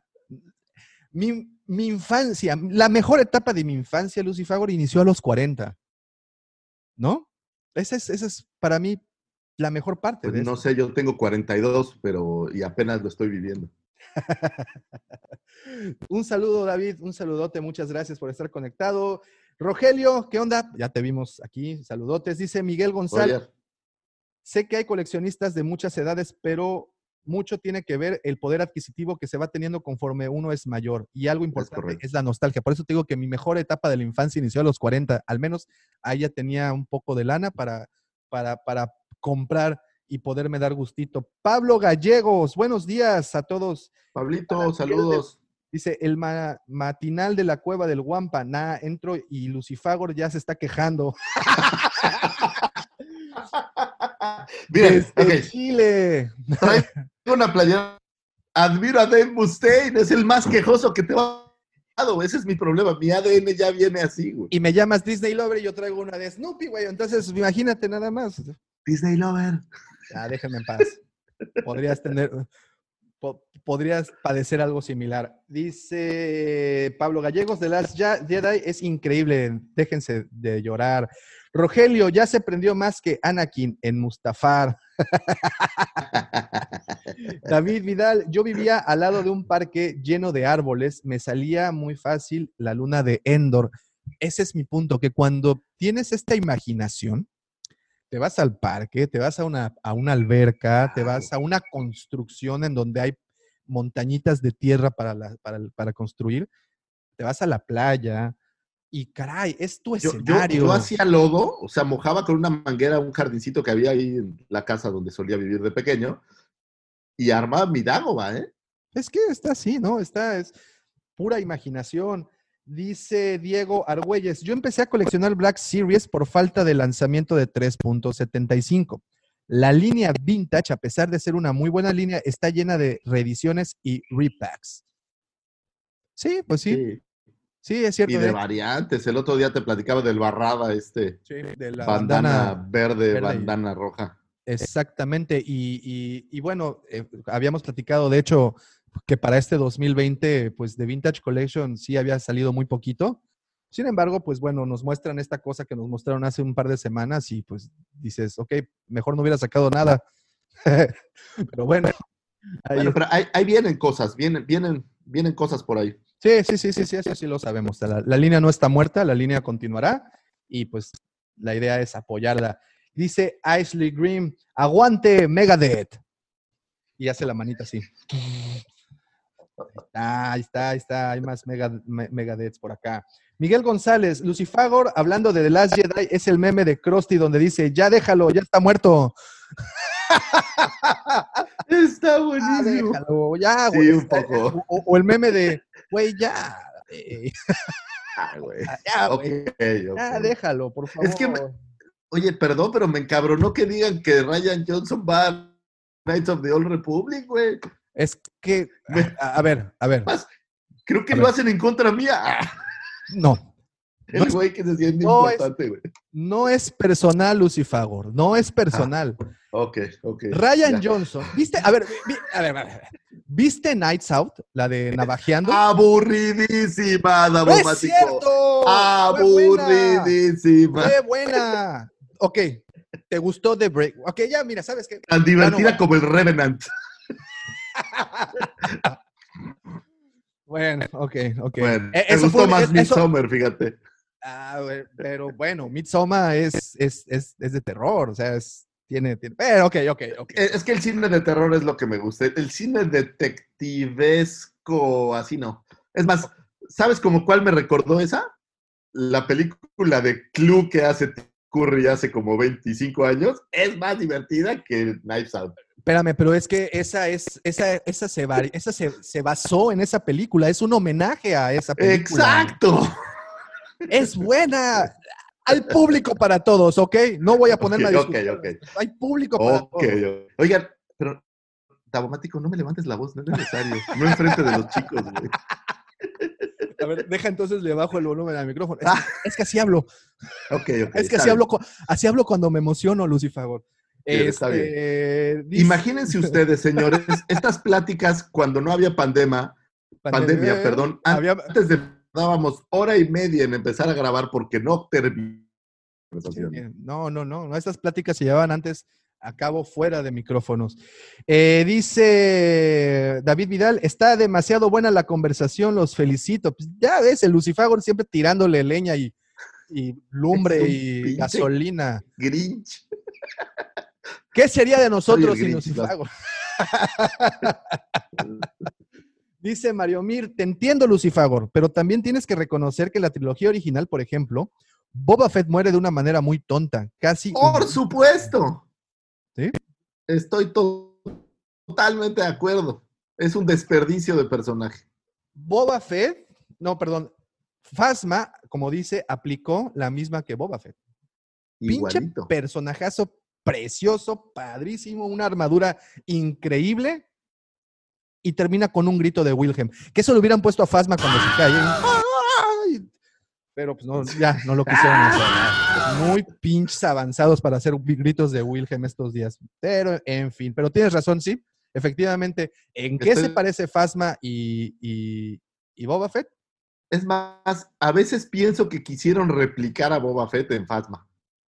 Sí, Eso sí, creo. sí, yo pero también bueno. creo. Un buen personaje, solo aparece, lo presentan eh, y lo desaparecen, entonces... eh, Y al final fin. resulta que es un teterete, o sea, no hace realmente nada, ¿no? No, no, no, no, para nada. Hasta fin lo desafía. Se pone unos putazos. por- En fin, dice Roger Cruz, ya se parece al grupo ayer. Ah, bueno, es que ayer hubo bronca en el grupo de, ¿En serio? de WhatsApp. Sí, ahí, ahí te va. Ah, Alguien preguntaba acerca de Brie Larson y eh, el buen Ah. Podría ser Bastia en, en, en Knights of the Old. Pero nos ca- me cae gorda Lucifer. Es lo que no A sabe. mí también. Se- se- Pero, pero pues bueno. Eh, ¿Qué usa la Ojo, ojo, ojo, ojo, sí. Ojo, se me hace que está bien chida la Brie Larson. Se me hace que es muy talentosa también, pero es mamona. Y nos cae mal no por eso. Cae- Vamos, ni siquiera en su personaje de Capitana Marvel me cae muy bien. Ahí es en donde peor me cae. La hija de su madre se va y regresa a salvar la pinche historia y se quejan de, de- de- de- Star Wars y... tiene- En fin, ya, ya, ya. No queremos hablar de lo que no nos gusta del Len. O no. Eh, Esa es otra, ¿no? Esa es otra, esa es otra. Ese es para otro podcast, ese es para otro podcast. Es- es eh, para otro. que, eh, deberíamos de hacerlo un día. Sí, sí, sí, sí. Sí, ¿para qué no nos gusta el MCU? Eh, Ashley Green, el problema es la generación. Yo tengo 22 y cuando era niño, igual hacía mi Sarlacc pit en el lodo del jardín y era lo mejor. Depende de los padres. Ashley, todavía eres un niño, güey. ¿De qué hablas Claro, cuando eras niño? eres un pequeño. Ashley Green, y enseñarles la película y el gusto por imaginar. Totalmente de acuerdo ahí contigo, mi querido Ashley. Efectivamente es nuestra responsabilidad como padres el enseñarles que no todo está para estar aquí, sino todo está aquí. Y con esto creamos esto. Hay, no hay que olvidar que él fue una mente humana quien generó la tecnología para hacer este tipo de pendejadas, ¿no? Dice Roger Cruz, yo de niño agarré una botella de refresco con cartón y era mi ex wing. Ah. Güey, pues es que Está bueno, así era. güey. imaginar era el chiste, ¿no? Muchas gracias a todos los que están conectados. Gracias, muchachos. Eh, bienvenidos a Buenos Días, Guampas, que ese es el programa. Que, ojo, si ustedes están viendo esto, aquí es Buenos Días, Guampas. Si lo escuchan en la versión que tenemos en Spotify, pues ya es hablando de Star Wars, ¿no? Ya es, ya es otra cosa. es correcto. completamente, completamente diferentes. Oye, y también, por cierto, quiero mandarle un saludo a mi buen brother eh, Orlando Carlín. Carlín tiene su canal de Star Ah, Wars, Carlín saludos, Star Wars. Orlando. Saludos. Acaba de subir un video, en este instante me está apareciendo. ¿Donde nos rostiza o qué? No, donde nos recomienda como tienda. Oh, qué buena onda. Sí, sí, sí, la, la- la neta, muchísimas gracias, eh, Carlín. Yo sé que no nos ves, pero si nos vieras, Te lo agradeceríamos. te lo agradeceríamos. Oye, está como el otro día me pregunta algo mi mujer y le digo, es que si vieras mis videos, sabría. Entenderías. Dice Joam, todavía tenemos un niño adentro. Aún de adulto debemos mantenerlo. Es correcto. Es correcto. No, de- debemos de cultivar, digo, como de- hemos dicho, si se dice, el mundo está lleno de porquerías y simplemente esos ratos, esas cosas lindas, pues las trae uno por dentro. Hay que aprovecharlas, por favor. No, no dejen de imaginar, no dejen de Está, crear. está como, como no valorado, pero al final toda esta imaginación que usas en tu cabeza te ayuda para resolver otras cosas. Claro, por supuesto. Entonces, es un músculo que hay que practicar. Mira, se puso de moda hace unos años el término de piensa fuera de la caja, ¿no? Think out the box. Que era, pues no tengas un, cuando quieres resolver un problema, no te vayas por la solución lógica. Vete por una solución no lógica y posiblemente ahí esté la respuesta. Y, y el pensar fuera de la caja es algo que solamente las personas que ejercitan su imaginación constantemente pueden hacer. Entonces, no porque alguien tenga imagi- mucha imaginación significa que va a tener un puesto en alguna empresa de creativos o escribiendo o dirigiendo alguna película. No, señores, en un puesto administrativo de un banco también se requiere le mucha agrade- ima- Un godín. Un godín, güey, necesita resolver pedos. Y Sí, bueno, claro. ¿no? Entonces, pues e- es, es bueno, es bueno siempre estar este, ahí, eh, pues cultivando esto. Dice Pablo Gallegos, grande Davo, me representas y así como somos la mayoría de los fans que amamos Star Wars con sus defectos y errores, Lucifagor aún así de quejoso, me caes bien. Pues es que es, la, es, la, es el sabor, es la sal y la pimienta. Dice Francisco Aguirre, saludos Francisco, ¿cómo estás? Buenos, buenos días. Dice Saludos, que buena saludos. onda, padrísima la conversación, vale la pena la levantada tan temprano. Pues ahí te diré, mi Francisco, porque eso levantarse a las 5 de la mañana para preparar un, una escaleta que no usas en todo el pinche programa, pues tampoco está tan padre, pero bueno, vale madres, Oye. estamos aquí. No me veas a mí, güey. No, no, no, no, yo sé, yo sé que tú sí traes, yo sé que tú sí hiciste tu tarea, yo sé que sí hiciste tu tarea. Este, y, y- y ¿sabes qué? Deberías, por favor, digo, ya tenemos a los amigos reunidos, ¿por qué no te avientas las astroefemérides con el señor arroba? Es correcto. Normalmente esto sucede como a los 30 minutos de haber empezado, pero ahora ha sido dos y media horas después de arrancar este podcast. Entonces me las voy a echar rapidito porque hay bastante esta semana y voy a hablar como los Micro Machines. Eh, vámonos con efemérides del 13 al 19 de julio, que son las que correrán el próximo lunes o a partir del próximo lunes durante una semana. Un día 13 de julio de 1997 nace el señor Jack Purvis. El señor Jack Purvis es popularizado y conocido por representar para el episodio 4, por representar Ugnaut, o como se diga, Ugnaut. A ver, ¿cómo se dice, Davomático? Ugnaut, Ugnaut. Ugnaut. Bueno, para los Ugnauts, también el jefe de los Ugnauts, y también por aparecer como uno de los eh, Ewoks en el episodio 3, en las tres películas. Eh, hizo algunas otras películas con su super amigo Kenny Baker, que por cierto tenían un programa, ¿sabes? Así como de pequeños gigantes o algo así. ¿Tenían una pequeña amistad? Ese fue raro y cruel, pero sí. Eh, y bueno, pues apareció por ahí en Willow, en Laberinto, Time Bandits, en el Barón Munchausen. Eh, ya falleció por ahí un 1997. Un 13 de julio de Algo curioso. 1942, perdón, nace nuestro prócer, el señor y queridísimo Harrison Ford. Eh, pues actor que nuestro querido Han Solo, pero no solo a Han Solo, yo creo que a Harrison Ford muchísimas eh, participaciones lo han hecho emblemático, no solo Han Solo, Indiana Jones, pero Rick Deckard para Blade Runner, o el señor Richard Kimball en El Fugitivo, o el presidente James Marshall para Avión Presidencial, Jack Ryan en Juego de Patriotas y muchísimos más. Oye, ¿qué te parece? ¿Qué te parece? ¿Qué te parece esto? Digo, a- aquí estamos con los amigos ya reunidos. eh, ¿Qué te parece que esta semana que se celebra el cumpleaños del señor Harrison Ford pongamos de descuento las figuras de Han Solo? Hijo de su tal. ¿Sí? Vendido al señor Davomático. Grande, grande. Gracias. Ahí está. Felicidades, señor Harrison Ford. Har- Harrison, yo le pondría Harrison, too cool for being Star Wars Ford. Nunca quiso estar en Star Wars ese cabrón. No.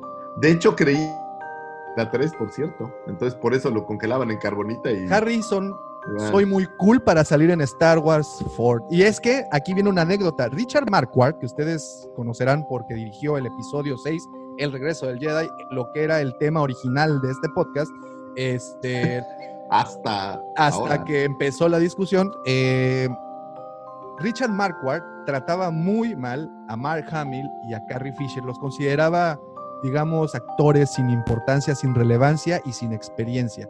Sin embargo, a Harrison Ford, a pesar que tenía posiblemente la misma trayectoria que aquellos, que aquellos dos, puta, no. No, no. Ay, señor Harrison, pásele, señor Harrison. Sí, señor Harrison, lo que usted quiera, señor Harrison. Richard Marquardt no era un así como, wow, ¿no? O sea, No, su no, problema, ¿sabes cuál era? Que ya era como, creo que fue la última opción que les quedó. Sí. Después de que los había rechazado Lynch, Cronenberg, el mismo Spielberg, No, no, no, ojo, ojo. pedos con los con el Sí. Guild. Sí, sí, sí. Y Pero te dijeron, pues ¿a quién agarramos? Pues a ver, agarra a este güey que ha hecho tres películas. Ahora, ¿te imaginas, ¿te imaginas qué hubiera sido del regreso del Jedi si hubiera dirigido Steven Spielberg? hubiera sido una cosa maravillosa. Bueno, ¿Sí? a mí me gusta muchísimo, es, es de mis películas favoritas, pero, Pero, pero es creo que, que hubiera sido todavía más grande. tenías a Lucas y a Spielberg en su prime, o sea, en lo mejor de lo mejor, ¿no? Hubiera Sí, sido algo, hubiera sido una cosa algo fantástica. fantástico. Así es. Pero bueno, en cambio tenemos al director de, ¿cómo se llama? Eye on the Needle, creo que es la única película reconocida que hizo. Bueno, el, el tema es que se murió, entonces a lo mejor, pues, pudo haber, pero pues ya no le dio tiempo, no lo sé. Eh, sí, sí. En fin, sigamos con las astroefemérides. Un 13 de julio del 2000 dura la primera Celebration Europa, eh, haciendo un poco de honores al 30 aniversario de A New Hope. Eh, un 13 de julio del 2015 se funda Motive Studios.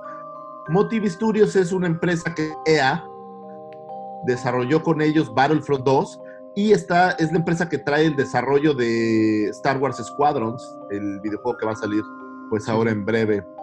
Eh, un año de 1985 nace Phoebe Waller-Bridge, eh, una actriz inglesa que interpreta el 337 para la de Han Solo. Star Wars. Es una, es, es- una comediante, ¿no? es una comediante y sabes que está bien chido por ahí las voy a subir en Twitter en la semana pero hay unas de que no ella no es solamente eh, era la voz sino haz de cuenta que le ponían como un medio traje y actuaba las escenas entonces está O sea, fue está, como está- está muy chida captaron eh, ese- el movimiento, ¿no? Con sensores El- para. sí sí el movimiento con sensores y de estos trajes que son como verdes y nada más le ponían a- entonces es, Está cool. Está muy curioso. Eh, un 15 de julio de 1960, el señor Forrest Whitaker, conocido por todos como So Guerrera para Rogue One, y que después apareciera por ahí en algunos episodios de Rebels, en Jedi Fallen Order, en este caso su voz. Y bueno, lo conocemos por hacer películas increíbles, como aquella en la que ganó el Oscar The Last King of Scotland, Híjole, que esa si a mí me lo preguntas qué es ex pinche buena es. de película, Sí, se la sí, sí. recomiendo muchísimo. Eh, y bueno, pues es, es, es conocido también porque un ojo, es un ojo como enfermo. Y hay el- actores que te hacen ver que hay gente normal actuando. O sea, que, que no todos son estos chicos guapos o esta gente Claro. eh, encumbrada. Entonces, a mí, a mí me cae muy bien, es uno de mis actores favoritos. ¿Tú te acuerdas cuál fue su primera película? No sé si juego, ¿Cuál? No se escuchó. creo que Juego de Lágrimas, ¿no? Aparecía por ahí. Eh, ¿Qué tal? Buenos días, Vietnam. ¿Te acuerdas de Buenos días, Vietnam? Ah, ¿qué tal? Claro que sí. Sí, ¿no? Con Tim Robin, Con- Robin Williams, ¿no? Con Robin Williams, sí, es correcto. Sí, sí, sí. Good morning. Good morning, Vietnam. Esa Sí, es- es de las primeras. No, no digo que haya sido la primera, pero sí de las primeras. Es el señor Forrest Whitaker quien aparece ahí. Tiene una buena. película horrible, güey, que se llama Mad Dog, me parece, o algo así, en que es como un ninja, güey. Esa sí es terrible.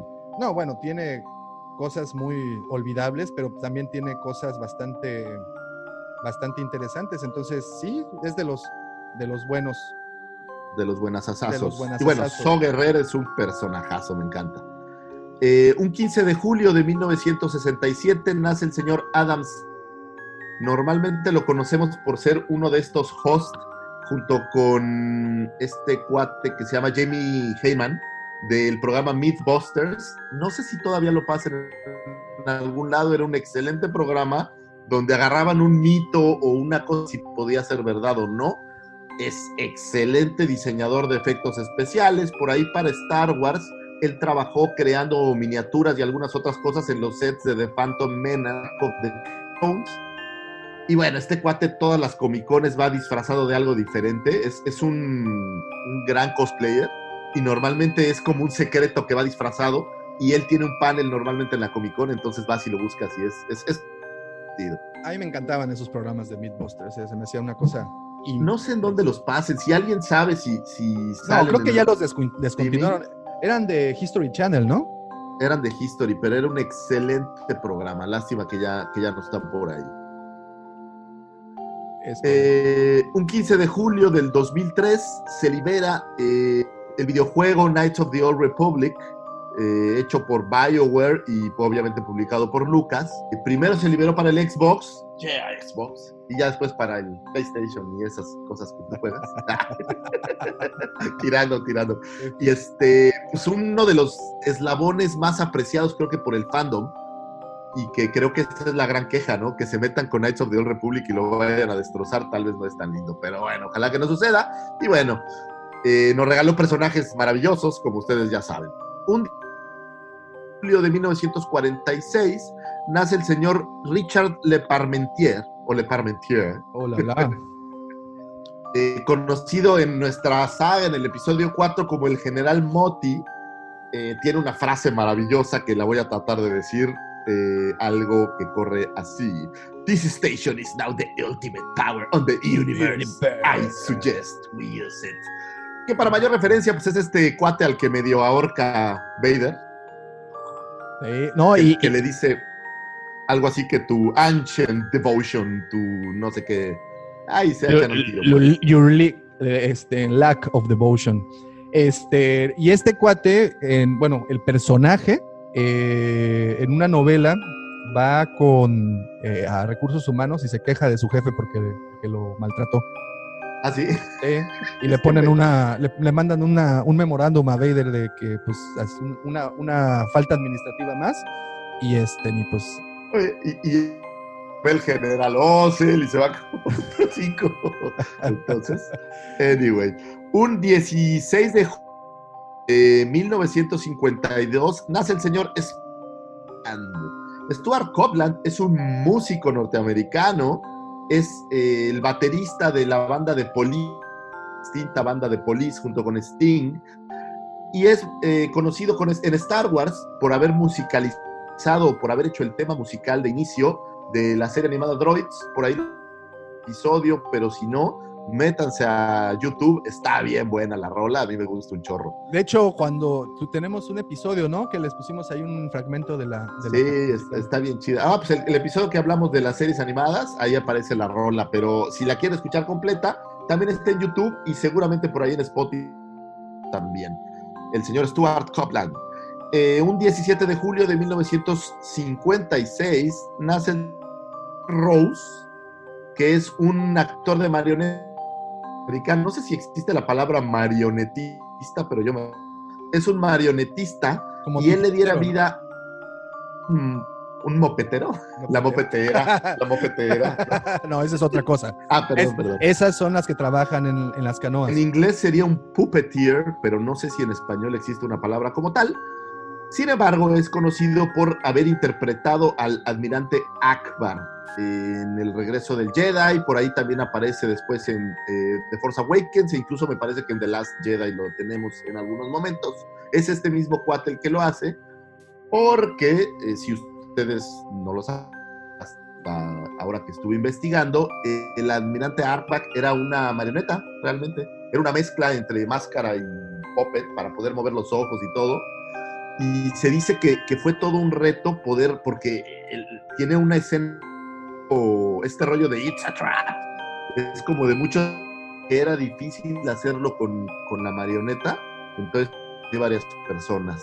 Pero bueno, Ojo. en este caso, Tim Rose es quien le daba. A a- eh, este, la frase original que diría Akbar sería It's a trick, no, eh, It's a trap. Sin embargo, después de un previo screening que, que- que hicieron, vieron que no tuvo tanta reacción y fue que le cambiaron a la frase que, por cierto, y este es un dato de trivia, cuando les pregunten quién dice la frase It's a trap, no vayan a decir Akbar, por favor. porque es la princesa Leia quien le dice, It's a trap. Se lo grita a Luke en la ciudad de las nubes. Es correcto. Eh, también aparece por ahí en The Muppet Show, hacía algunos de los Muppets. En Dark Crystal también apoyó. Laberinto, obviamente todas estas películas de Jim Henson eh, que eran de figuras Muppets, pues ahí aparece. Howard the Dog, por ahí también animaba a Howard. Y por último, un 17 de julio de 1992, nace uno de esos amores platónicos míos. Mi amor, si me escuchas, no Carlos. se habla a ti de automático, le habla a mi esposa, te amo. Con Billy Lord, Oh, eh, cualquier momento, nace la señorita Billy Lord, actriz norteamericana, quien diera vida a la Lieutenant Kaidel Kokonix eh, para toda la nueva trilogía. Para mayor referencia, pues es la hija de Carrie Fisher, quien también por ahí interpretara eh, en, diga- en este Rise of the Skywalker, donde aparece Lea joven entrenando. Es Billy Lord quien la interpreta. Y bueno, también conocida por ahí en Scream Queens o en American Horror Story. Le mandamos un gran abrazo donde quiera que esté.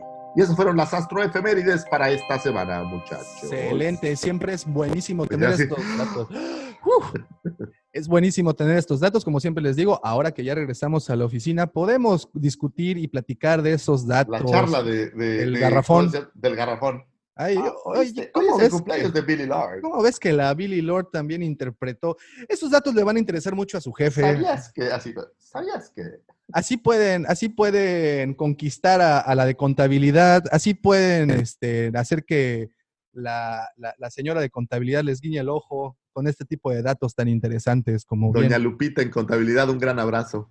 O en caso de que vaya a las canoas, a nuestras bellas edecanes, también las puede con- con- convencer, así, Claro, platicándole, decirle que- oye. Ponte el de Lea, ¿no? Para los que no nos están viendo, estoy cerrando el ojo de manera sexy. Si es que yo puedo hacer algo sexy. Guiño, guiño, guiño. A ver, deja leer saludos porque te repito que Sí, sí, sí, luego sí. se nos ponen, se nos ponen, se nos llenan aquí. Dice Joan Marmán, pero valió la pena. Yo supongo que disculpándonos porque no tuvimos escaleta el día de hoy. Eh, Nirvana FM, saludos amigos desde Puebla. Saludos, Nirvana. Joan, perfecto, buena idea esos descuentos. Joan, a mí, su- apártenme su- la figura de la escena donde Han Solo lo están torturando y le ponen una inyección en la ciudad de las nubes. Oh, ya sé cuál es. el- Pero no sé si existe una figura de esa escena. Sí, sí, pero es del 30 aniversario. Oh. Que, que trae la madre, ¿no? Como un. Es como una madre así grande en la Ah, cara. y ya, ya, ya, ya, ya, sí, sí, sí, como una cosa plateada, la misma donde acuestan a Rey, ¿no? Pero no sé si, si es igual, porque la de Rey viene así como de frente. Es como una máquina de tortura, yo qué sé. Sí, sí, está bien, ojete. Dice eh, Alexis Q, era de Discovery, el de Mythbusters. Pensé, Ah, Mythbusters. pensé que era de History. Dice el asombroso Era mundo de excelente. Ya no está. Dice el asombroso mundo de Juan. La cueva, ¿sabes que en esta década las televisiones de tubo no se verán porque sacaron los canales en HD y 4K? Las televisiones de tubo Pues no se verán. Sí, se a viejas, Sí. ¿no? O sea, Sí, ya- sí, sí. Pues ahí están, esos son los saludos. Muchísimas gracias a los que están conectados. Muchas gracias a los que están desde temprano conectados también. Gracias por escucharnos, aunque no hemos hablado nada de lo que íbamos a hablar hoy. No, no, sí, pero, creo ah, que mira, por tiempo, somos la siguiente semana. somos amigos comprensibles y dijimos, tenemos que tener a Michalangas aquí para poder platicar bien largo y tendido de, Es correcto, es correcto. de- de esta, de- del detrás de cámaras de Last Jedi. Vamos a platicar un poco, vamos a, a- a chacotear un poco, a, com- a- a- a comentar las noticias, a comentar las cosas, a agradecerles, porque pues gracias a los que nos echaron la mano en línea. Oye, que, que- que voy a dejar, estaba, estaba analizando, digo, no es de la línea de quién. ¿Eh? Estaba analizando, yo creo, y esto a raíz de varias cosas que leí, en Return of the Jedi es un Sith, ¿Quién? Más que un Jedi. Luke, Luke es un Sith estoy más convencido. Sí. ¿Ves? Fíjate, o sea, sí, fíjate. sí, sí, sí, acaricia el lado oscuro. Fíjate, fíjate, fíjate. Primer punto, se viste de negro. ¿Hayas visto que se viste de negro? Anakin. Azulito. No, Anakin tenía su No traje era negro. ¿No? ¿Era negro su peto o qué? Según yo era como azulito con estos como No. cabecitos y rojitos. No, pero no, no. totalmente de negro. Era negro como su alma. Ok, bueno, vista de negro. Ok, ok. Ahorca a la gente. Sí, pobres Agarra un Gamorrean, Gamorrean. a dos Gamorreans. que Sí, sí, sí. no sé si lo mata o no. Ah, no, al final lo, lo hace para atrás. Pero esa es co- como, una medida muy, muy gandalla, muy gandalla, la verdad. Amenaza a medio mundo. Siempre.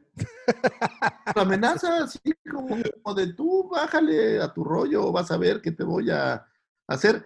Engaña a sus androides para aventarlos de carnada. O sea, hace puras cosas malévolas. ¿En aras de qué o qué? Es un chico mal. Ok, yo aquí tengo, eh, ya que estamos en eso, yo aquí tengo una pregunta. ¿Cuál era el plan original o de qué se trataba el plan para rescatar al, a Han de la carbonita en el Palacio de Java? ¿Cuál va. era el, plan el Sí. plan final de la carbonita? No, no, no. ¿Cuál era el plan de Leia? En un principio de Leia, porque no sabía que llega- llegaría Luke a su rescate, ¿no? Vamos a, vamos a dividir esto en Leia y en Luke. Ajá. Vamos a hablar primero de Leia. ¿Cuál era el pinche plan de Leia? Y- y- y- y sobre todo, ¿qué ojetes si el plan era así? Porque al final el que se terminaban fregando era Chubaca. Entra Leia al palacio con Chubaca y a Chubaca lo encarcelan y ella pues se va a buscar a Han, ¿no? Sí. Pero mi punto es este. Dentro de la corte de Java, pues había todo pinche mundo adentro, ¿no? Y no, ni, y, y- de buena, mala fama y todo. O sea, Leia como Bausch hubiera podido entrar sin Chubaca. ¿Es correcto? Ahora que lo dices, es correcto. Entonces, qué pobre Chubaca. O sea, después de. Vamos a pensar que le hubiera salido el plan y que sí hubiera podido rescatar a Han. Y luego, imagínate, con Han ciego, intenta huir y aparte, ¿quién iba a rescatar a Chubaca? Pero voy a ir más allá. ¿Para qué mandaste a Luke? Por... Y Pues por su lado tenía otro plan, ¿no? Mando a los droides, sí. Sí, y- sí, sí. y- y- pero ¿para qué los mando? Si yo hubiera ¿Para qué los mando? Si, si no dejo que nadie me cate, o sea, porque no traía el sable, ¿no? Entiendo que No. harto estaba, Tenía el sable. sable guardado, ¿sí? pero por... ¿Por qué? Tienes razón, tienes razón. ¿No? O sea, entonces se quejan de las Jedi y tenemos esto Sí. en, en The Return of the Jedi. Entonces, en todas las películas existen huecos de argumento, pero no nos importa. Nosotros aquí venimos, las Claro, amamos. las amamos y venimos Voy a a hablar de Star Wars. una Se nos congeló el señor Lucifagor. como ese perrito que te regalan y pues no te queda otra más que quererlo al de las Jedi. Sí, apapáchalo, dale sus croquetas. Sí, ah, ok, le voy a dar el agua al perro. hay que limpiar, hay que sacarlo a pasear y quererlo como nosotros queremos a esta saga y como nosotros sabemos también que ustedes la quieren. The circle is now complete. When I left you, I was but the learner. Now I am the master.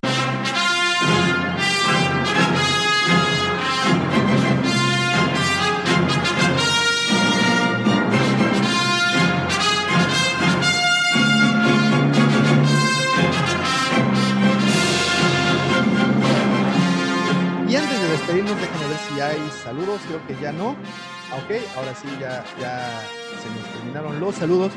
Y con esto quiero agradecerles a ustedes, a los primeros a ustedes, porque se pusieron a ver junto con nosotros. Buenos días, Wampas, en su edición matutina de los sábados. Gracias a los que están descargando o le pusieron play al episodio de Hablando de Star Wars para la versión podcast. Les agradecemos muchísimo. De nuevo, reitero mi agradecimiento a todas las personas que nos apoyaron eh, visitando la página y por supuesto depositando su confianza en nosotros para la compra de todas las figuras que se mandaron esta cuarentena. Ya abrimos la tienda, gracias a ustedes, de verdad muchas, muchas, muchas gracias. Los esperamos, están en Cancún, si vienen de visita a Cancún, no olviden de pasar a, a- a saludar y pues muchísimas gracias. Pero a quien también quiero agradecer es a mi querido amigo, mi cómplice, a ese señor que le dicen el niño bien de Mos Eisley.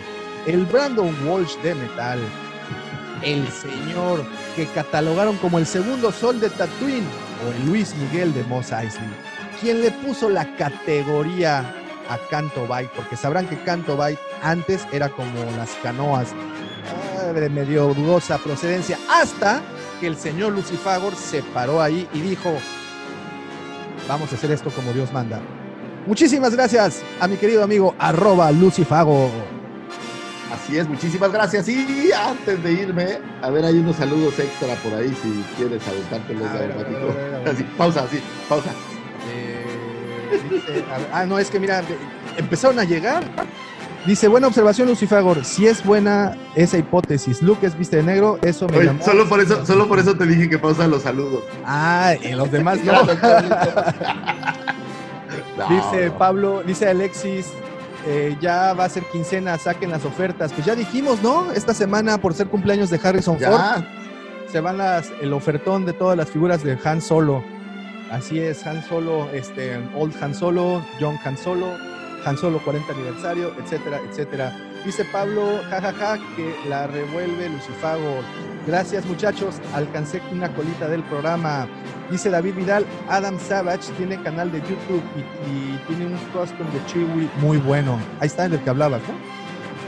exacto, sí, sí, sí, es. Dice eh, Armand, eh, Joan Armand, sí, esas ofertas de Han Solo, allá están. Dice Roger, dice ser guardián de la paz y la justicia, pero mata en fin de la, fin de la hipocresía. Y por último, David Vidal, eh, tendré motivo para despertar temprano los sábados. Un abrazo. Excelente, David, muchísimas gracias. Buenísimo, muchísimas todos. gracias por escucharnos, gracias por estar aquí, por escuchar nuestras locuras. A mi mujer, te amo con toda mi alma, a mis hijos, a todo mundo.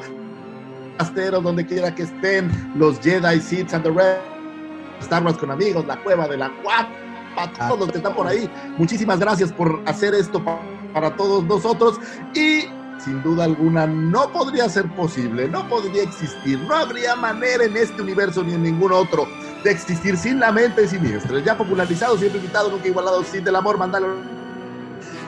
Chaya de la Riviera Maya, Justin Bieber de la 109, Tosken Rider de Playa Mamitas, Damomático Capetillo de Alcilla, amigo personal de Carlos, de Dulce en Yucatán, el niño de la emperador plenipotenciario de las sábanas de las canoides, el motel así fue. Nuestro querido y adorado Gulpes a la noche, a quien doña Carmen le sigue diciendo, tú sigue, sí, el señor arroba Oye, Davomático. Antes de, antes de despedirnos, cuando llegas a las canoas y hay, hay así un niñito eh, que te está haciendo así como este, mira. sí. Papá Lucifagor. Ay, ay, ojón. Papá, los pañales. Así. Lo que más me asusta son las orejotas, Dios. Por eso usa audífonos. Gracias, arroba Davomático. Gracias por existir. Papá, ayúdame. Así, así hay niños afuera de las canoas. Así. Ay, ay, ay. Por cierto, lo tenemos a la venta en la cueva, 220 pesitos. Órale. Muchas gracias a todos. Un saludo a Michelanga, donde quiera que esté. Un abrazo y que la fuerza los acompañe. Hasta pronto. Bye, bye. Muy buena plática. Hasta luego.